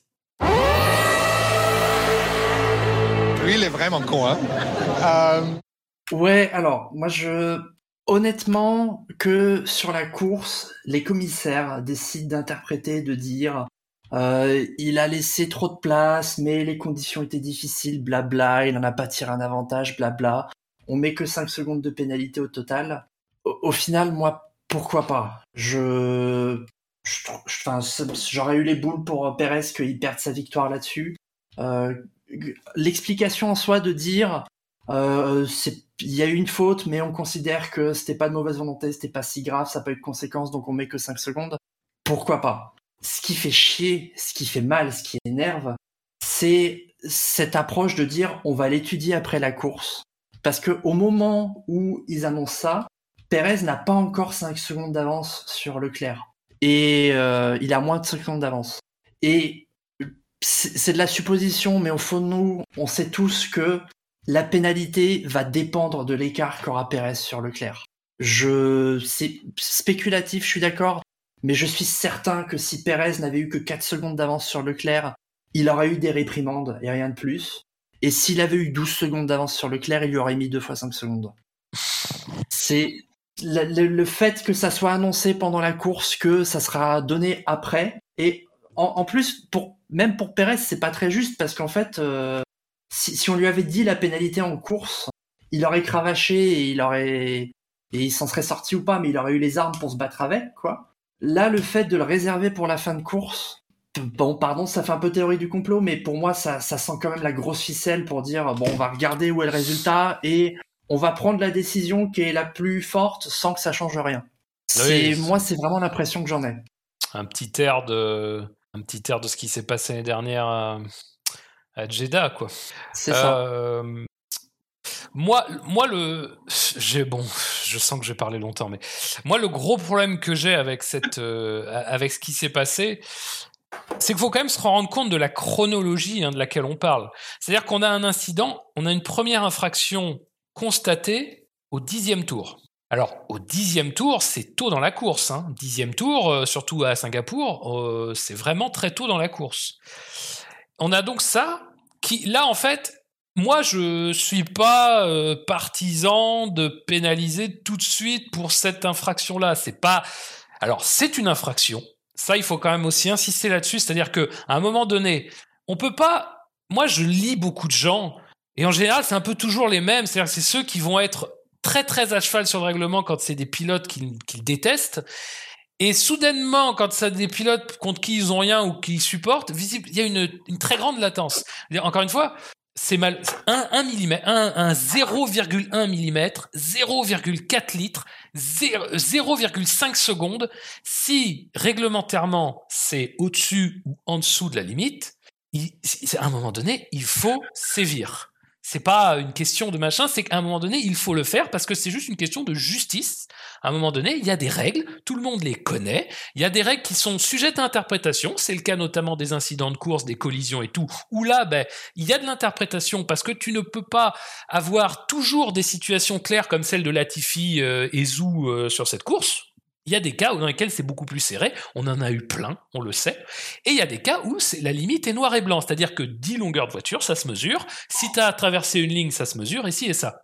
Donc il faut quand même, à un moment donné, qu'il y ait des sanctions, ou en tout cas qu'on ait des, choses qu'on constate qu'il y a des infractions. Que la première infraction soit une réprimande. Ok, d'accord. Le problème, c'est que si une infraction du dixième tour, parce que là, le truc, c'est que tous les incidents concernant Pérez, on n'en a pas le truc c'est qu'on n'en a pas forcément eu conscience en fait quand ils sont arrivés. C'est-à-dire qu'on a eu un premier doute, si on se souvient de la course, il y a eu un premier doute sur justement la première période de voiture de sécurité. Mais le problème, c'est qu'on n'a jamais eu derrière trop d'explications. On, savait qu'il s'était passé quelque chose, mais on attendait. On attendait, il, s'est rien passé. Ensuite, ce schéma-là s'est reproduit par la suite. On l'a vu donc deux fois euh, durant la deuxième voiture de sécurité. Et en fait, ce qui s'est passé, c'est que les commissaires en fin de course, ils, en fait, ils ont eu la vision complète des choses. Et effectivement, comme tu disais, Wiku, alors après, est-ce que les commissaires ont agi de telle manière à ce que ça ne change pas l'ordre des choses Je ne m'aventurerai pas dans ce, dans ce, à, l'affirmer et tout. Mais le truc, c'est que les commissaires, ils ont eu devant eux l'ordre de la course, l'écart entre le premier et le deuxième, et ils ont eu devant eux le fait qu'il y a eu infraction au dixième tour, puis infraction au 36e tour deux fois. Là, le truc, c'est que même dans la chronologie des choses, on l'a dit tout à l'heure, la deuxième infraction, elle a fait l'objet d'un avertissement de la direction de course. Mais cet avertissement de la direction de course, il n'est pas intervenu après la course, il est intervenu pendant. Ce qui fait que ça a donné au commissaire une espèce de vision des choses où alors que la direction de course avertissait Pérez en direct, eux, ils se sont dit, ben, comme il a été averti, en gros, ça vaut, entre guillemets, un peu la réprimande je pense, hein, je j'ai pas la, j'ai pas la, comment dire, j'ai pas la, le raisonnement exact des commissaires, mais ça vaut un peu la réprimande qu'on lui a donnée, ou en tout cas c'est un peu l'espèce de carton jaune euh, machin, alors que ça n'a pas de logique. Dire encore une fois, moi je veux bien, je veux bien qu'on commence à dire euh, ces réprimandes et puis si ça se répète, ces pénalités de 5 secondes, ok. Mais là, dans ce cas-là, euh, le raisonnement des commissaires est absolument pété par le fait que entre les deux infractions pour lesquelles ils sévissent, il y en a une, une, une autre euh, pour laquelle ils ne font rien. Parce qu'encore une fois, l'avertissement de la direction de course, c'est une chose, mais ça ne en fait, ça n'invalide pas la possibilité pour les commissaires eux-mêmes de se saisir de l'incident et de, et de le sanctionner. Donc on a des commissaires qui ont devant eux trois infractions et qui choisissent délibérément, parce qu'encore une fois c'est un choix délibéré, de soudainement euh, appliquer une échelle de valeur puis de ne plus l'appliquer. Et encore une fois, le fait que, toutes ces décisions, que, tous les éléments aient été disponibles en fin de course, ça rend les choses mais complètement illisible parce qu'encore une fois, la direction de course et les commissaires n'agissent pas dans le même timing. Et sans parler de dire que je, je veux pas en fait dire que il faut que les incidents soient tous réglés immédiatement. Il y a des cas dans lesquels il serait préférable effectivement de pouvoir entendre les pilotes, même si encore une fois on sait que ça pose beaucoup de problèmes parce que mine de rien, le fait d'entendre les pilotes, parfois, ce n'est pas nécessaire. On a beau euh, croire que ça l'est, ça n'est pas nécessaire. Dans le cas de Latifi, par exemple, et Zou, c'était pas nécessaire d'entendre les pilotes. On avait bien vu ce qui s'était passé, mais c'était pas non plus essentiel de se presser pour prendre la décision.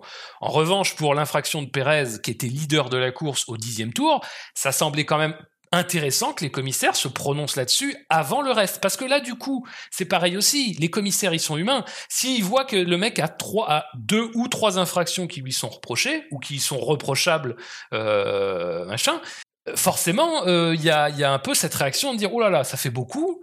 Euh, comment comment en fait ne pas avoir une action excessive par notre application du règlement? C'est humain et tout. Il n'y a pas de. Mais enfin, Là, malheureusement, c'est juste forcément, forcément, quand tu fais le bilan des choses et que tu vois qu'il y a trois infractions et que sur ces trois infractions, il n'y en a qu'une qui fait l'objet d'une véritable sanction de 5 secondes et que la victoire au final se joue à moins de 3 secondes, bah, c'est il y a évidemment une erreur majeure d'appréciation des commissaires. Ce n'est pas possible. En fait, c'est pas possible de, de c'est pas possible de, de, constater des infractions et de ne pas leur faire avoir de conséquences.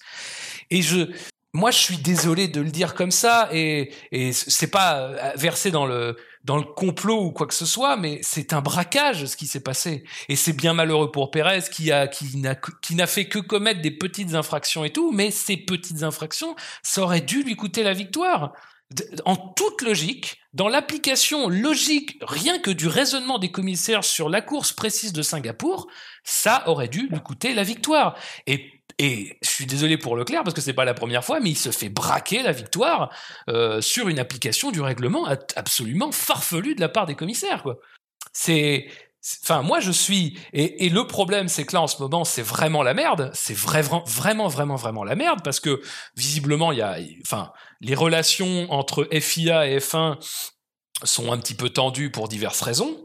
Euh, mmh. et, et mine de rien, euh, là où FIA avait un petit peu, comment dire, un espèce de soutien implicite de la F1 euh, l'année dernière, alors euh, avec bon des dérives, avec des petites dérives dont on dont on a suffisamment parlé, mais qui malheureusement euh, comme un mauvais, euh, comme un mauvais, euh, comme une mauvaise blessure ou une plaie qui s'est jamais refermée, bah ça nous pollue tout le temps. Et, et, là, par un autre biais, le venin, le poison de la saison 2021 qui est, qui, et moi ça me, en réalité, je suis effondré parce que euh, bon, je veux pas tout mélanger, mais vous avez bien compris, chers auditeurs, qu'on a de plus en plus de mal à réorganiser des émissions du SAV et que euh, alors il y a des y a des choses circonstancielles, il y a des choses conjoncturelles, il y a des y y a des comment dire euh, il y a des absences euh, qui ne sont pas liées à, à un ras-le-bol de la F1 et tout, mais globalement, il y a ce sentiment, je pense que on est tous plus ou moins d'accord pour le dire, il y, a, quand même un sentiment de de soi, à un moment donné, d'un trop-plein, de quelque chose, ou, d'un ras-le-bol. Ah, il y a eu le message de Tom en début d'émission. Ou, ou, d'un trop ou d'un trop. Ouais, ouais, non, non, mais et euh, et et et, et, c'est terrible parce que cette saison 2021, qui était une, une belle saison, qui était une saison qui avait beaucoup d'ingrédients et tout, n'en ne, n'en finit plus de nous polluer.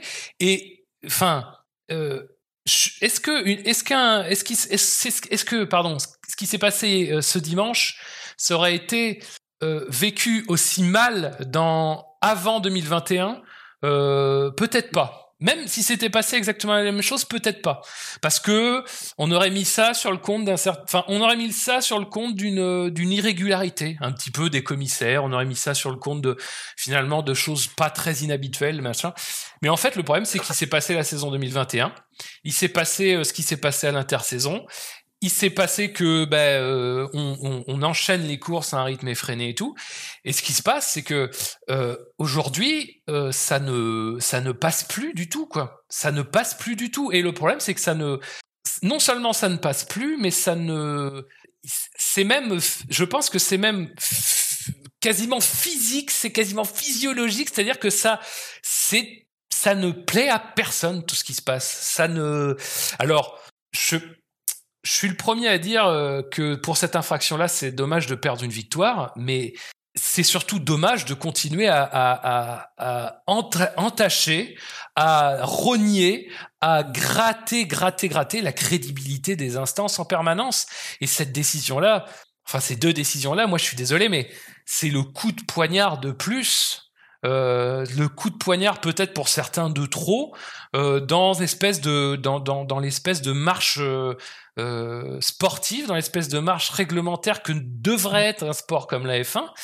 Et, euh, et honnêtement, euh, honnêtement, moi ces derniers week-ends, j'ai très peu, enfin les derniers week-ends de Grand Prix, j'ai quasiment regardé que les courses parce que ça ne, il y a plus que ça qui m'intéresse vraiment.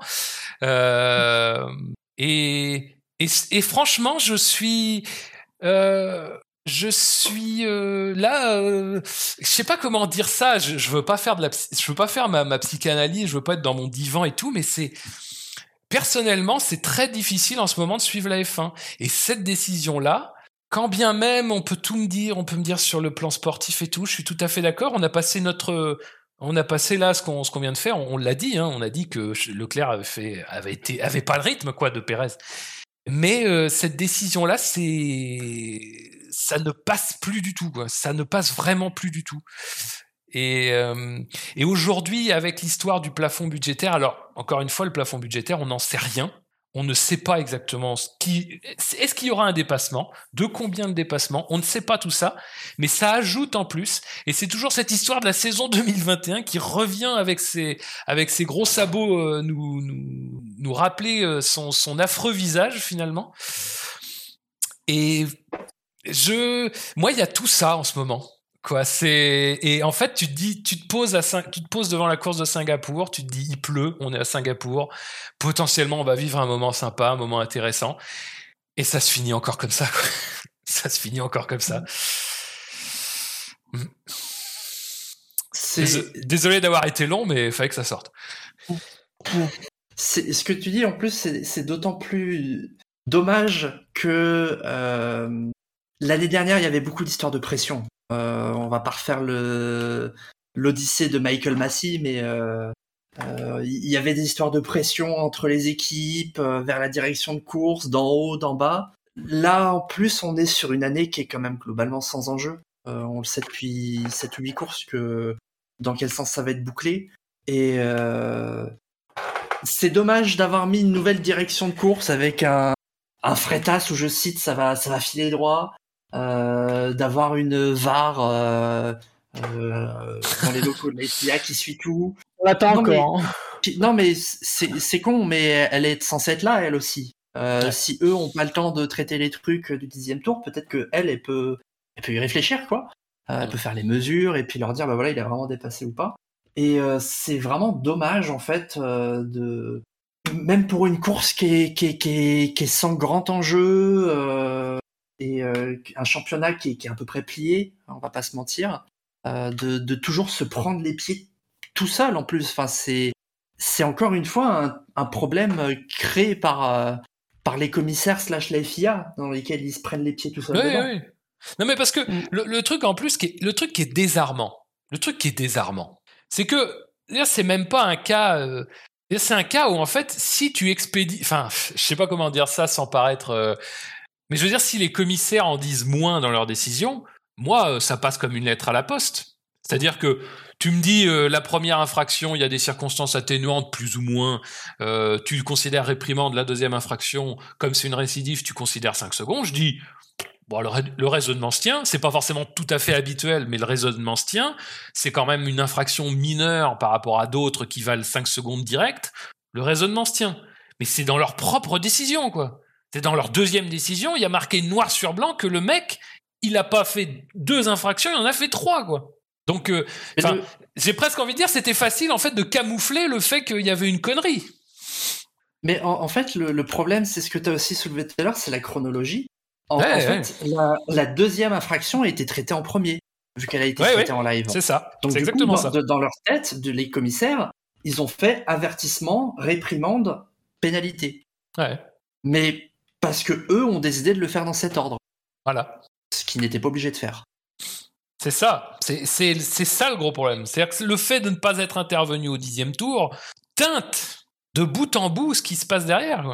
Euh, Messieurs, est-ce que vous avez oui, oui, écoute. Bah, ouais, c'est vrai que je peux pas m'empêcher je, de me faire le film que euh, ils ont vu l'infraction euh, au dixième tour, ils se sont dit merde, ça va faire un Canada 2019 où euh, on va nous chier dessus parce que il, il va, finir, derrière alors qu'il était devant. Ils se sont dit bon les gars, on verra en fin de course combien et puis on va mettre une réprimande ou une pénalité selon les cas. Et puis vient euh, le tour 36 où ils commencent à refaire le truc, ils prennent la radio pour dire écoute gars, tu es en train de faire une infraction, on aimerait bien ne pas sanctionner donc euh, enfin eux ça les arrangerait de pas avoir à sanctionner pour pas surtout pas influer sur le résultat de la course. Et euh, c'est ce pour moi ce qui a motivé l'avertissement en fait. Et, euh, et, ensuite, il leur fait une troisième fois, et là, ils se disent merde, euh, ils font, il faut qu'on fasse quelque chose. Bon, on va attendre la fin de course pour voir ça après. Et euh, quand euh, Perez a mis plus de 5 secondes avec euh, Leclerc, ils ont commencé à desserrer les fesses en se disant bon c'est bon, on met une réprimande quelque part et l'autre on la, on la sanctionne, comme ça on, on a fait quelque chose. encore une fois, c'est purement spéculatif, hein, mais mhm. c'est un peu le film que je m'en fais de. Oui, non, non, mais je pense que c'est exactement ça. Hein. En rappelant encore une fois que c'est pas parce que la direction de course, qui encore une fois n'a aucun pouvoir de sanction, euh, c'est pas parce que la direction de course arrive en disant euh, ça serait bien que vous respectiez le règlement que les commissaires ne peuvent pas en plus intervenir et en plus infliger une sanction quoi. Pour, pour, pour juste pour terminer pour, pour euh, appuyer ton, ton, coup de gueule comme, euh, comme on pourrait dire en, Singapour on est arrivé au stade cette année où Will Buxton se met à dire du mal des commissaires et de la FIA ce qui est quand même un, un sacré palier parce qu'on peut lui refaire des reproches, mais en général, il est toujours très, très polissé, très, très, très bien, très gentil, on va dire, sur ces aspects-là. Euh, pour que même lui, il apparaisse gavé aux commentaires, etc. Euh, c'est que ce sentiment, il, est, il a l'air d'être partagé par pas mal de gens. Mais le, plus terrible, et j'ai de faire court Shinji, mais le plus terrible, c'est que euh, on, aurait tous, on aurait absolument tous besoin d'une FIA euh, et quand je dis FIA, c'est donc direction de course aussi et commissaire compris, qui soit suffisamment fort en fait, et qui soit suffisamment fort et qui soit plus ou moins irréprochable. Moi, c'est vraiment pas un plaisir, sincèrement. Euh, c'est pas un plaisir depuis euh, plus d'un an de, de, de de me confondre en de me confondre en reproches et en, et en accusations d'incompétence vis-à-vis de la FIA. Mais là, on est dans une période où c'est pas la F1 qui va nous sauver de ce que devient la discipline. Enfin, la F1, l'entreprise F1 va pas nous sauver de ce que devient la discipline. Les équipes ne vont pas nous sauver de ce que devient la discipline parce qu'elles y ont des intérêts. Je veux dire, elles y ont à y gagner. Et en plus, le fait qu'il y ait des flottements en termes de, trucs de direction de course et de décisions prises par la FIA, c'est toujours pareil, ça va peut-être pas leur bénéficier euh, dans 8, dans, enfin 9 euh, cas sur 10, mais le cas sur 10 dans lequel ça va leur bénéficier, ça peut suffire à gagner gros. Euh, donc il n'y a pas de raison que, il a pas de raison qu'elle elle, bouge beaucoup plus. Alors je sais qu'il y a certains qui ont des discours et peut-être il y en a certains qui ont des véritables convictions sur sur le sujet, mais encore une fois, il y a les intérêts personnels priment quasiment toujours en F1. Donc malheureusement, le problème, c'est que si la FIA n'a ni la F1 pour la seconder, ni les écuries pour la seconder, elle n'est plus que toute seule. Et moi, j'étais vraiment optimiste que les changements annoncés à l'intersaison permettraient à la FIA et à la direction de course d'être véritablement euh, cette instance garante de l'aspect sportif et tout. Bah, Malheureusement, on est, en, on est en octobre, donc ça fait à peu près euh, huit mois que les changements ont été annoncés, euh, et c'est euh, proprement catastrophique. Et aujourd'hui, en plus, la FIA, avec la nouvelle direction de, de, Ben Sulayem, a clairement décidé d'être beaucoup moins conciliante vis-à-vis d'un certain nombre de choses, donc elle se fait encore plus d'ennemis tu parlais de la sortie de Will Buxton, c'est assez révélateur, qui est effectivement quelqu'un qui en général va pas non plus euh, trop bousculer euh, l'ordre établi. Le fait qu'il euh, le fasse de manière aussi claire est aussi révélateur qu'il y a peut-être sans doute quelque chose d'autre qui joue, d'un vrai rapport de force. Et encore une fois, autant je suis extrêmement critique, autant ça me désole que l'instance dirigeante soit aussi faible aujourd'hui. Euh, et euh, je peux pas m'empêcher de penser que le report de quelques jours euh, annoncé là pour l'histoire du plafond budgétaire, c'est un espèce de moyen de, de, dire que vous avez vu, hein, comme on est fort encore, on arrive à repousser de 5 jours la date qu'on avait nous-mêmes annoncée. bref, c'est je veux pas être pessimiste au-delà du raisonnable. La F1 se porte pas mal sur un certain nombre de plans et tout. Euh, mais il y a, y a des jours euh, plus sombres euh, dans lesquels il serait bien d'avoir une FIA forte et d'avoir une FIA qui, euh, en fait, ne donne pas elle-même les propres bâtons pour se faire battre en permanence. Et attention, encore une fois, 2021, c'est, je pense que c'est une, c'est exceptionnel dans la manière dont ça s'est passé. Pour moi, il n'y a pas de volonté derrière tout ça. Il n'y a pas eu de volonté, enfin, comment dire, de nuire derrière tout ça, il n'y a pas eu de, de, volonté précise derrière tout ça, il n'y a pas eu de complot. Maintenant, le truc, c'est qu'au bout d'un moment, quand euh, il y a un certain nombre de choses qui prennent une mauvaise direction, une mauvaise inclinaison, un mauvais biais euh, dans leur fonctionnement euh, au quotidien, dans leur fonctionnement permanent, et eh ben ce biais, il s'inscrit aussi dans l'ADN de tous, et pas seulement d'ailleurs de l'institution en question, mais aussi des institutions autour qui s'adaptent à ces positions de faiblesse ou de force. Et c'est ça qui risque de créer des, problèmes, euh, des problèmes qui malheureusement aujourd'hui existent toujours et sont malheureusement, et c'est aussi ça le problème, à mon avis, de ce que je ressens, euh, de plus en plus insupportable. Très bien. Est-ce que vous avez d'autres choses à dire sur la, la course de Pérez ou est-ce qu'on peut clôturer ce, ce quintet plus ou moins? Bah, Maintenant, les, traditionnel, hein, quand, euh, quand, pour une fois qu'on met pas de points négatifs dans les, dans les pilotes, on, fait un drive-through de 40 minutes. Non. ok. Donc, on va clôturer ce classement. Au passage, on va remercier les, que je me trompe pas du nombre, 83 votants que l'on a eu cette semaine. Merci à vous comme d'habitude. Et les 5 auditeurs en direct. au niveau des classements. Alors, au niveau classement SAV, non mais tout pété, mais vous inquiétez pas, j'ai le classement. ah, il a plus rien. vrai. Le fichier Excel est tout pété, mais le, fichier que je vais mettre à jour, donc le classement SAV en plus, il sera à jour, parce qu'il n'était pas à jour. Ah. Verstappen est en tête avec 72 points, Leclerc est à 63, Hamilton 54, Russell 51, Perez est à 35, Sainz à 24. À noter que Stroll et Ricardo, c'est leur premier point ah. de cette saison. Ouais. Bravo. En, dessous, il y a que Latifi, alors qui techniquement n'a pas marqué de points, sauf les points négatifs qu'on lui a donnés. et eh oui. Et, Tsunoda. Et puis Hülkenberg. Mais bon, Hülkenberg, c'était une c'était des piges. C'est vrai. Dans l'autre classement, sorte, ouf, ouf. Verstappen est à 341, il est largement devant Leclerc. Comme on a dit, très probablement ça devrait tomber ce week-end, même si, même si, c'est pas forcément évident. Il y a quand même beaucoup de scénarios où ça peut encore être retardé. Euh, à noter que Leclerc n'a que deux points d'avance par contre sur Perez, hein, qui est à 235. Russell est à 203, Sainz à 202. Hein, c'est presque les derniers enjeux de la saison. Euh, Hamilton est déjà à 170 points. Au niveau des constructeurs, Red Bull alors, est à 576, Ferrari 439. Donc là, par contre, ça se jouera de toute façon pas au Japon. Ouais. Même si là encore, euh, il y a peu de chances que Red Bull soit pas titré. Mercedes est à 373, McLaren donc 129 devant Alpine 125. Là, c'est serré.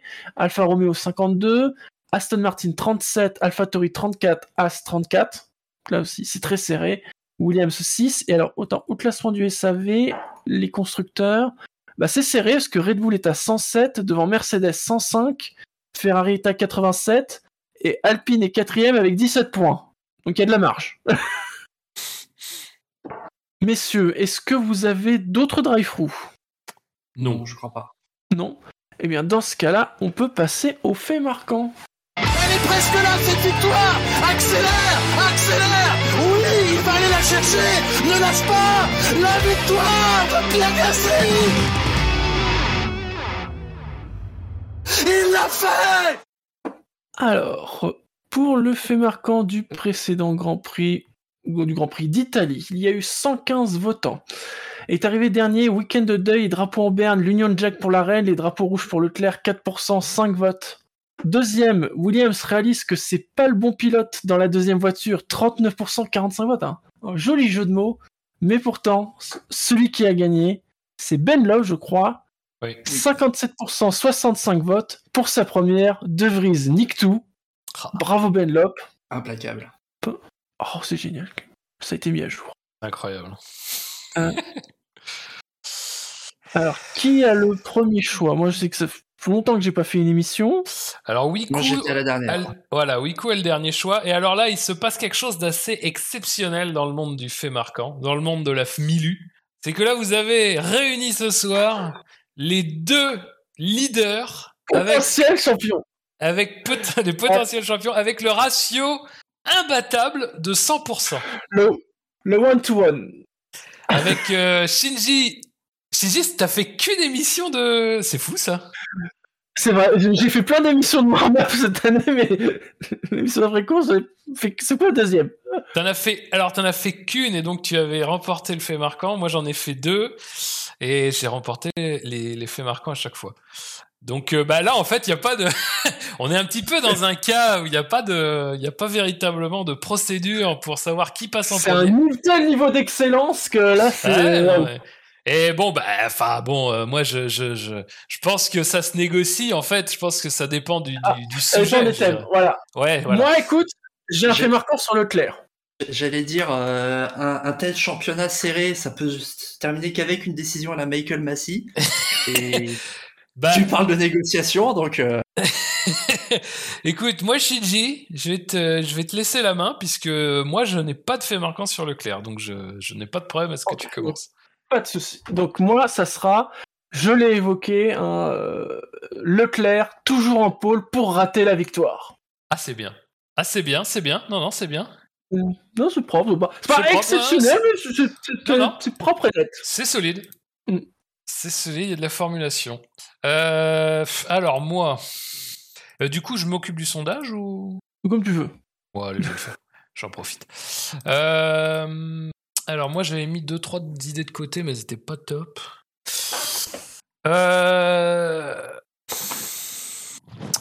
Je vais tenter un. Je vais tenter un. Euh, Garder la victoire malgré trois infractions, le vrai exploit de Pérez. Pareil, c'est Oh. solide. C'est c'est pas génial, c'est pas génial, je le sens, mais bon. Je suis déjà passé en horaire japonais. je, je rompicha, Master Sim. Euh, Alors aux échecs, c'est un très joli move parce que j'avais un, j'avais une proposition sur Pérez et une proposition sur les commissaires et tu me les neutralises les deux d'un coup. Eh oui, mais c'est c'est l'expérience. C'est, on sent le. Ah, C'est que je, ouais. En ce moment, je regarde beaucoup Sardoche jouer aux échecs sur euh, Twitch, donc euh, je m'inspire des plus grands. Ton- ton collègue. Euh, collègue Oui. maintenant. c'est vrai, c'est vrai, on est un petit peu. Tu diras, euh, attention, j'ai la fibre maintenant.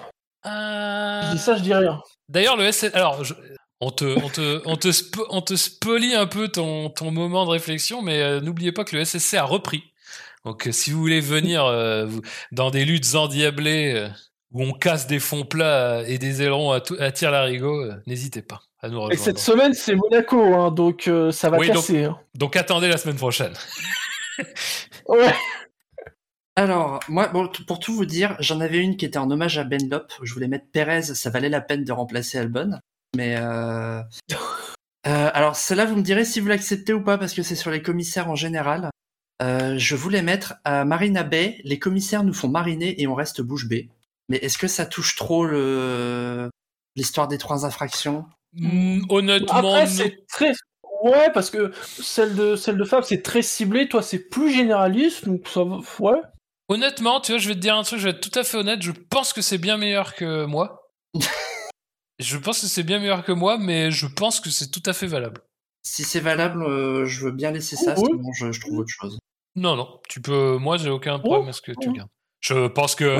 Je pense que Shiji, notre, euh, notre record de 100% va s'effondrer ce soir, mais. Et voilà. Ah bah mathématiquement, à part un petit miracle d'égalité, Ah, ça reste possible, ça reste possible. Donc c'est bon, tu le gardes? Du coup, je le, si, si ça passe, je le, je le laisse comme ça. Oh, pas de souci. Pas de souci. Donc, pour ce fait marquant du Grand Prix de Singapour, vous aurez le choix entre Leclerc, toujours en pôle pour rater la victoire, ou bien garder la victoire malgré trois infractions, le vrai exploit de Pérez, ou bien à Marina Bay, les commissaires nous font mariner et on reste bouche bée. Et le sondage est d'ores et déjà dispo sur le site et sera dispo dans l'article du podcast. Très bien. Et donc, on finit par le coup d'œil dans le rétro.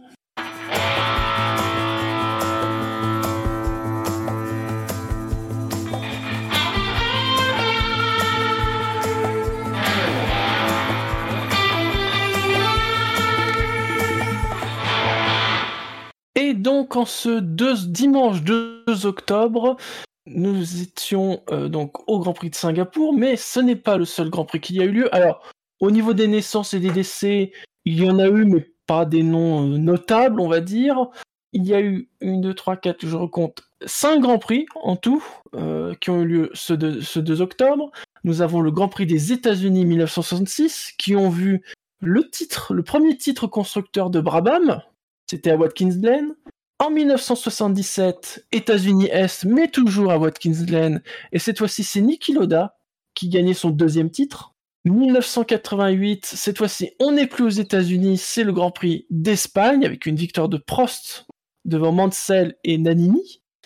Et plus récemment, un Grand Prix, je pense que Fab, Fab je suis sûr dont il s'en souvient, c'est le Grand Prix de Malaisie 2016.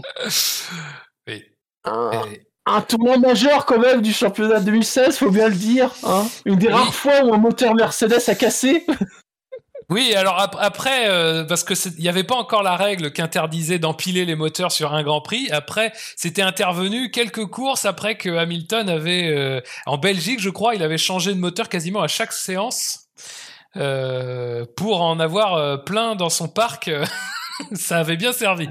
C'était bien. Au niveau du jeu, alors bon, j'avais prévu un truc si on avait été 4. C'est dommage, vous avez raté un Pirelli de fou. Mais de fou. Donc un truc euh, à la place plus classique, puisque vous le savez, ce week-end, donc, c'était Grand Prix de Singapour. C'était le 350e ou 351e, je sais plus com- comment on compte, Grand Prix d'Alonso.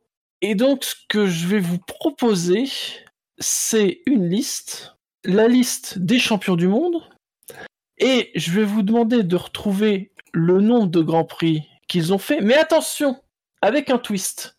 Voilà. Parce que vous savez, c'est les... on est à l'époque des... Des... des des comparaisons foireuses, hein, les pour pas citer certains 8 centièmes de seconde, par exemple. Et donc, j'ai décidé de chercher le, le, le champion du monde le plus rentable, le plus efficace, celui qui a le meilleur ratio, titre pilote, Grand Prix disputé. Donc, par, ce, que, ce que je vous demande, Oh. ce que je vous demande, ce n'est pas, ce n'est pas le nombre de Grands Prix. C'est le, c'est le, c'est le nombre de Grands Prix divisé par le nombre de titres pour chaque champion du monde. De, de Grand Prix, hein, pas de victoire. Non, non, deux Grands Prix. Et alors, pour savoir qui va avoir le premier choix, Je vais ressortir un truc que j'avais prévu pour le Pyrélides. Attends, faut qu'on te donne le chiffre? Faut qu'on te donne des chiffres ou ou juste Oui. des noms? Oui, des chiffres Oh, mais non, Attends, attends, attends. Enfin, Allez. les noms, mais les noms, les noms des champions du monde, c'est pas dur. Oui, je sais, mais bon. Et par exemple, on va prendre le cas d'Alonso. Alonso, on l'a dit, il a euh, donc on, va- Oui, il- on comptabilise 351 grands prix. oui, D'accord. on est d'accord. Il a deux titres. Oui. On est d'accord. 75. Donc voilà, donc le chiffre demandé c'est D'accord, 175. ok. Euh, mais Voilà. putain, Pour certains, c'est facile puisqu'il n'y a qu'un titre. Mais faut que faut connaître le grands prix. oui, oui, c'est vrai, c'est vrai. Voilà. Et donc, pour le premier choix, attention, écoutez bien, c'est c'est un calcul. Enfin, je vais vous donner le calcul, mais vous allez, je pense, me donner le chiffre au hasard. Vous allez me le donner en, en message privé. Allez. C'est une formule mathématique. Attention, vous êtes prêts? Oh non, mais non. Si l'on prend le nombre de tours normal d'un Grand Prix de Singapour, qu'on le multiplie par le nombre de tours du Grand Prix de Singapour de cette année, que cette somme, qu'à cette somme, on additionne en kilomètres heure, on oublie les chiffres après la virgule, la vitesse moyenne de la pole position de Lewis Hamilton en 2018 à Singapour, qui est le tour le plus rapide jamais disputé à Singapour, et que tout cet ensemble, on le divise par le numéro de la voiture de Nelson Piquet en 2008. Oh, va chier, t'es chiant. Euh, p- p- p- p- p-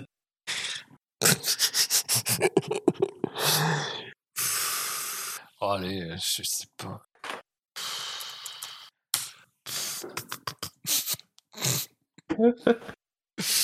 Shinji, c'est pas beau. Voilà. C'est pas beau ce que tu fais. Fab, tu as donné un chiffre de 287. Nico, tu as donné un chiffre de 330. Et le résultat de la formule, alors je regarde sur le chat, euh, 44, 12, erreur 404, Camoulox. Le résultat, c'était 631. Donc c'est Ouais. Nico qui est plus proche. 631 Ouais, à mon avis, Moi, ce calcul, est, ce calcul est pété. J'ai fait un petit, j'ai fait un petit 60 x 60 plus 150 qui donnait. Il y a eu Eh, 59 euh, tours. C'est pas des chiffres et des lettres, oh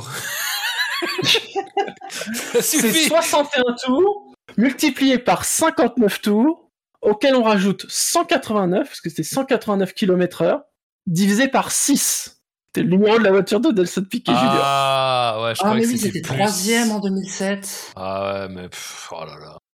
Ça va, vous étiez à peu près sur le, le bon De façon- de grandeur quand même. Moi, depuis qu'ils se sont séparés de Bertrand Renard et de son acolyte, euh, je... c'est plus pareil. Quoi. J'ai joué, j'ai... Dès que je vois un calcul, j'ai, j'ai mal au cœur. Donc... euh. Donc Wiku, c'est toi qui as le premier choix. Je choisis le champion du monde Tu choisis. et je dois trouver le plus rentable ou je prends n'importe lequel et je, je te donne. Non, le- non, tu peux prendre n'importe lequel. Ah Non, non, vous choisissez n'importe que lequel vous voulez. Je vous... Euh... Ensuite, si vous le trouvez, bah, ça fait un point et tout ça. Sachant qu'il y en a euh, 34, enfin 33, parce qu'on on a donné à Alonso. Du coup, je vais te dire Verstappen avec un très mauvais ratio de 100... 150... 160 Grand Prix.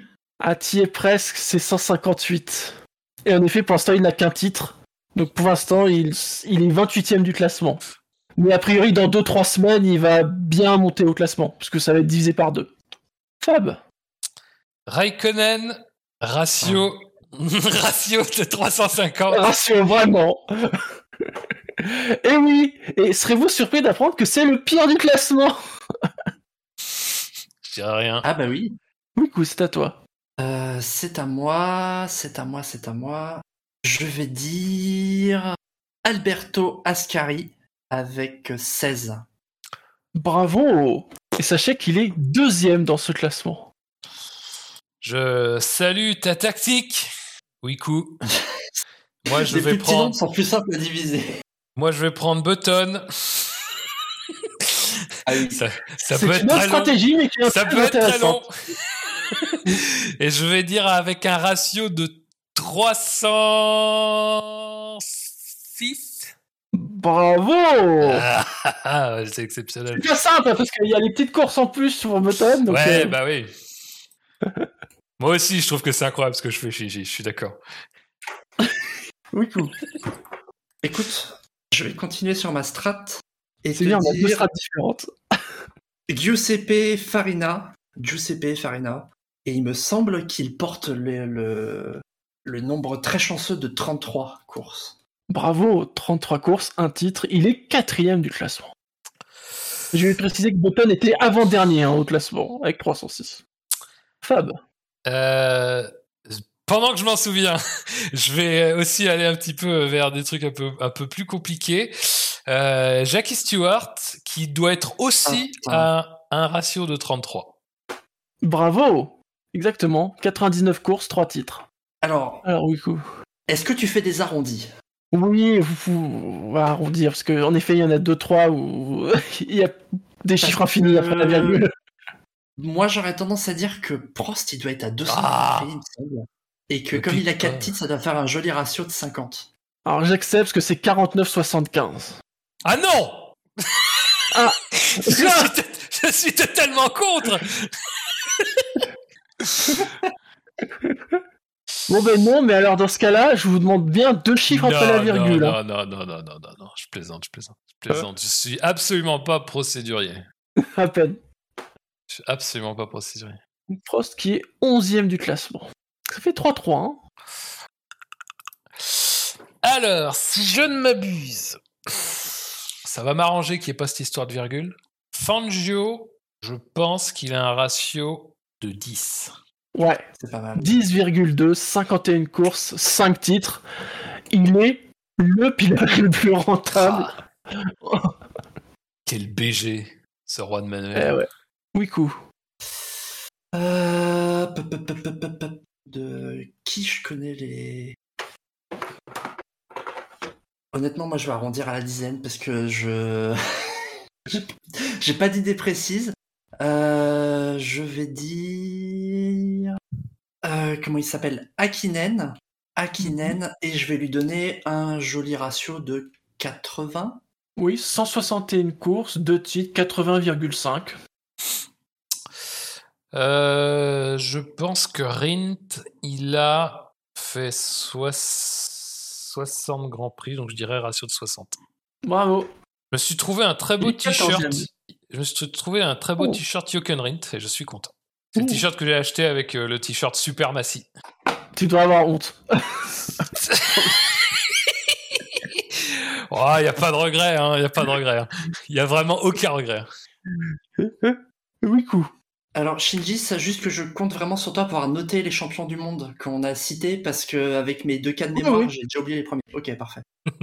Euh, je vais dire Jim Clark avec 30. Ah, presque. C'est 36. 72 courses, 2 titres. Cinquième du classement. Euh... euh, euh, euh, Nico Rosberg. Nico Rosberg. 200. 205. Raté, c'est 206. Oh. Ah, terrible. Il De est toute façon, 32e toute du façon, lui, euh, jamais. Même là, même là, même là, il me plante. Ah. Euh, je pense que Vettel, il sera à 299 Grands Prix à la fin de la saison parce qu'il me semble qu'il rate les 300. Et du coup, 299, euh, 294 par 4, ça doit faire 73,5. Bravo. C'est exactement ça. 17ème du classement. Tu Je te rattrapes fais confiance pour compter les points Partout. parce que je. Il y a 5 partout pour l'instant. Oh, plus compliqué là. Euh, Alors là, je sais qu'il y a beaucoup de. Il y a beaucoup de pilotes, ils sont à un titre, mais ils sont genre euh, dans une même fourchette et ça, ça va être compliqué. Donc je vais dire Mike Hawthorne qui doit avoir qui doit avoir 45 de ratio. Bravo. Purée. 9ème du classement. Ah, ça, ça sert à ça de faire des trucs, euh, des dossiers hivernaux sur les champions du monde. On, rem- on remplit des tableaux. Eh bien, écoute, moi, je, je vais te sortir ma carte euh, spéciale, euh, Julien Febro sur Twitter, qui nous a rappelé que Jacques Villeneuve avait 163 Grands Prix, donc ça lui C'est fait un joli ratio de 163. Bravo, il est 29e du classement. Il est à 8, il est à 8 centièmes, mais il est, à- il est 29e. 8 dixièmes, je crois. 8 dixièmes, pardon. Euh, Alors, de mémoire, Graham Hill, il a 175. Donc, avec ces deux titres, faut juste que je me. Attendez, laissez-moi calculer. ah putain, vos calculs mentaux, je suis pas bon moi. Alors, 45, j'additionne 60. Je retire. Attends, 20. ah, non, non, commence pas, commence pas. Ah non, non, on fait pas ça. ta, ta, ta, ta, ta. Il a. Attendez. Je- vous allez voir, c'est très laborieux. hein. Euh, ça fait 15 et 25, ça fait 12 et demi, ça fait 87 et demi. Bravo Oui. Je savais bien qu'un jour ça paierait tous ces efforts. Par contre là maintenant c'est compliqué. Je réfléchis à un champion qui aura un chiffre, euh, un nombre de Grands Prix euh, caractéristique. Euh, genre Jacques Stewart et c'est 99, mais. euh, Ouais bah c'est ça, ouais, c'est euh, que... Ah, bah si On n'a pas fait Lewis Hamilton. Non. Euh, je vais te dire Lewis Hamilton et ses 305 Grands Prix, ça fait à peu près 44. Pour être précis, c'est 43,57, mais j'accepte. Ah c'est marrant. Merci. Pour être précis, 43,57, 14, 28, 57. Alors du coup, C'est une classement, je précise. du coup, ouais il est finito. Euh, du coup, euh, si Hamilton c'est ce chiffre-là, Schumacher ça doit être euh, 44 aussi. Merde. Ouais, Pensez- 307, vict- 307 courses, 7 titres, et pour être précis, 43, 85, donc pareil. On a 8 pour Fab, 7 pour Wico. Euh, je vais te dire Nigel Mansell avec 190. C'est 187, dommage. Ah merde. Ah putain j'aurais dit plus encore. Il a, il a qu'un titre, le con aussi, ça. Il est 31ème du classement. Il aurait 4 ou 5 titres comme les autres, ça serait. Ça. Comme tout le monde. Euh, On n'a pas dit Senna, il me semble. Non. Donc Senna, c'est 100, ça doit être 160 Grands Prix. Donc ça doit faire du, ça doit faire 53. Alors c'est 161 Grand Prix, mais ça fait 53-6, donc euh, j'accepte. Euh, on a fait Fittipaldi? Non. Fittipaldi, il me semble qu'il a fait 149 Grands Prix. Il me semble qu'il est proche des 150 lui aussi. Donc on va dire euh, juste en dessous de 150, ça fait... Ah non, il a deux titres. Je vais dire 74 Alors il a 144 Grand Prix, donc ça fait 72. Euh, bon, il en reste combien? 4, 6, 8, 10, 12. Euh, On a dit Akinen, il me semble. hein. Oui. Oui. Euh, je vais dire. Je vais dire James Hunt. Et alors, je vais dire. Ah, c'est pas le bon plan de prendre les mecs qu'un quand tu sais pas. Oui. Euh, je vais dire. Ah, je vais dire 80. 14 Et 92. Hmm. Ouais. Ah, Ça va commencer à être compliqué. oh putain. Euh, Écoute, on a un triple champion qu'on a oublié. On n'a pas dit Jacques Brabham. Non. Jack Brabham, pardon. Euh, il a fait quoi? Il a dû faire une douzaine de saisons.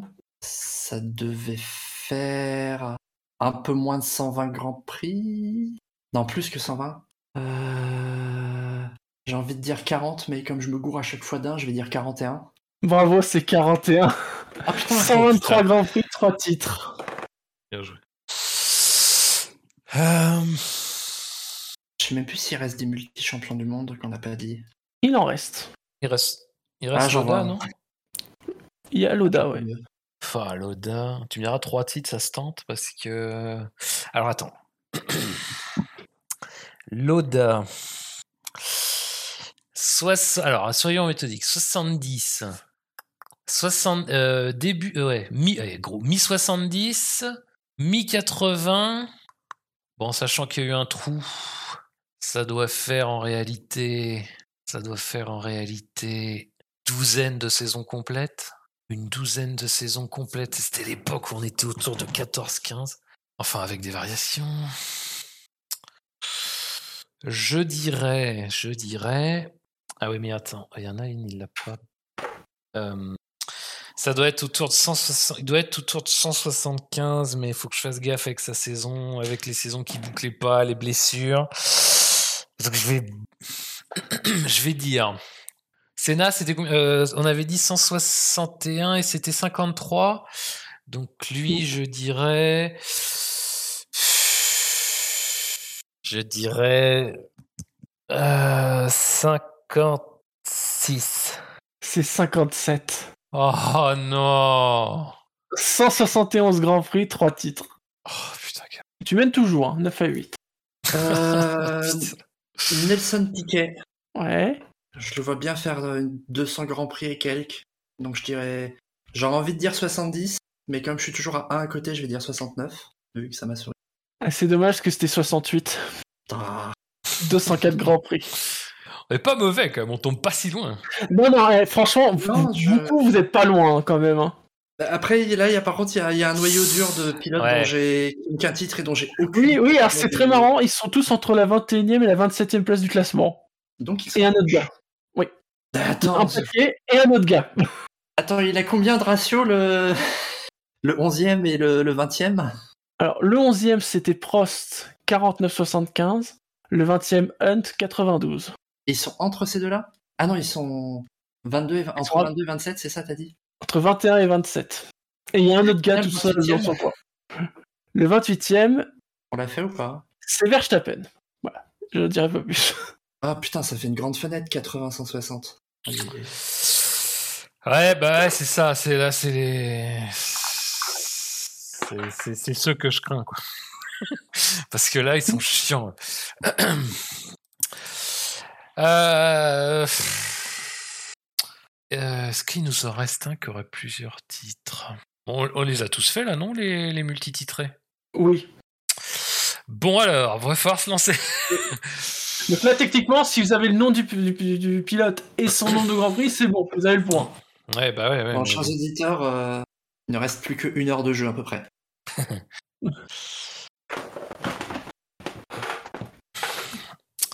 Euh... euh...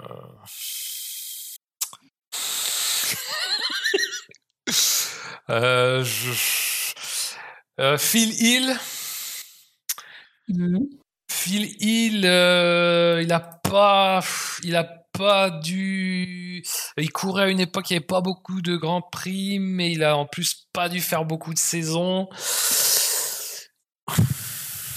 Je le verrais bien à, ah putain, je le verrais bien à 50. 47. Pas loin. Euh, Et paquet. on entre dans la zone où j'ai aucune idée, donc je vais dire Kiki Rosberg et 150. Alors, Keke Rosberg, c'est 114. Et il est combien? 24e. Je prends des notes. Alors, je vais t'amuser à regarder une fois les fils, euh, les, les fils et pères champions du monde. Et il me semble, il me semble, ouais, non, c'est Rosberg qui m'y fait penser. Il me semble que l'écart entre Rosberg et Hill euh, Damon était genre vraiment très très faible. De, je sais plus si c'est de 1. Mais alors de quel côté?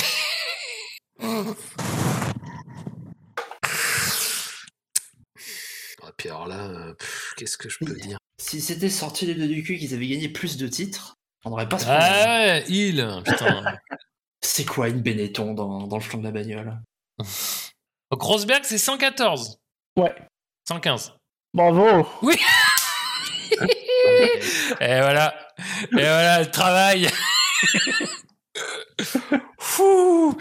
Bah alors là, par contre, après. Euh, il nous reste qui Il en reste 5. euh, Je vais dire John Surtees, 100. Dommage, c'était 111. Il est combien avec son 111 21ème. Euh, je dirais Denny Yulm. 100. Hmm.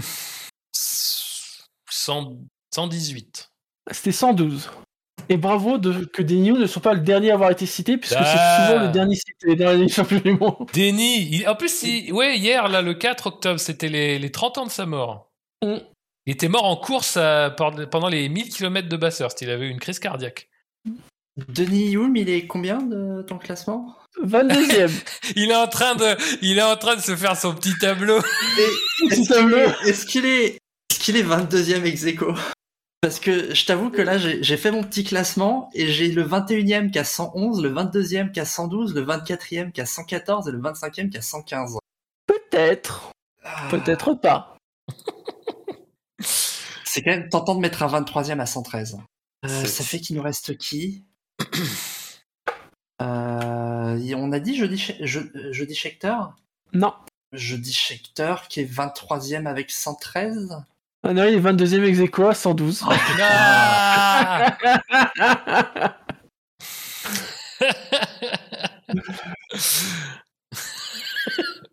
C'est dommage. C'est dommage. C'était tellement malin que ça aurait mérité récompense. J'étais, extrêmement fier de moi. euh, Ah C'était bien non. tombé, mais Je Ouais. me disais, mais pourquoi il demande à chaque fois? Puis à un moment donné, c'est devenu clair, hein, bravo. Bravo. tout ça pour ça. Il reste plus que deux. C'est une stratégie à la as. J'ai sacrifié 5 tours pour pas réussir le sixième. Euh, deux, donc il doit rester.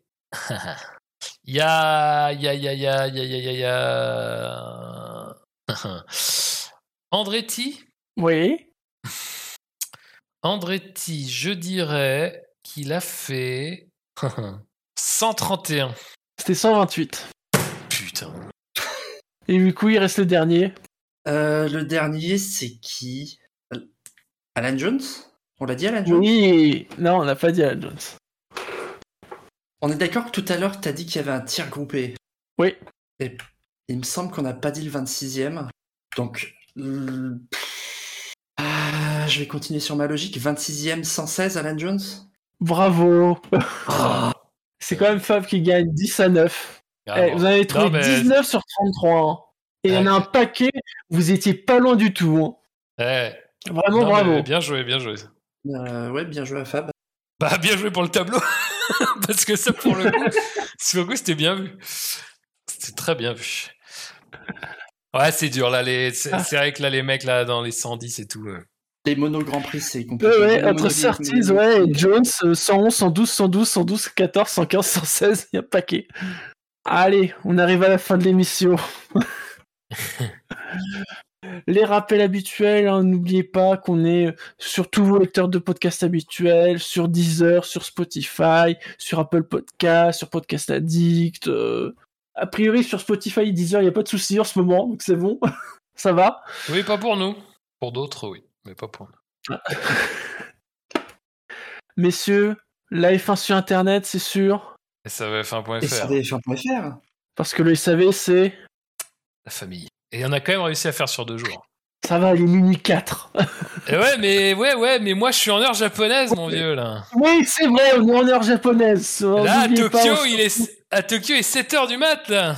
La bourse va pas tarder à ouvrir. Le Nikkei va bientôt ouvrir. Allez, on se retrouve ce week-end pour un Grand Prix du Japon qui sera tôt, qui sera peut-être pluvieux. Un Grand Prix du Japon, quoi. Ah, c'est beau de dire que le Grand Prix euh, euh, sera, sera tôt. Ta- Takuma sera tôt. Bon, allez, Allez, il est temps de conclure l'émission. on Allez, aller. ciao à tous. Allez, bisous. Bye. Salut. Bisous.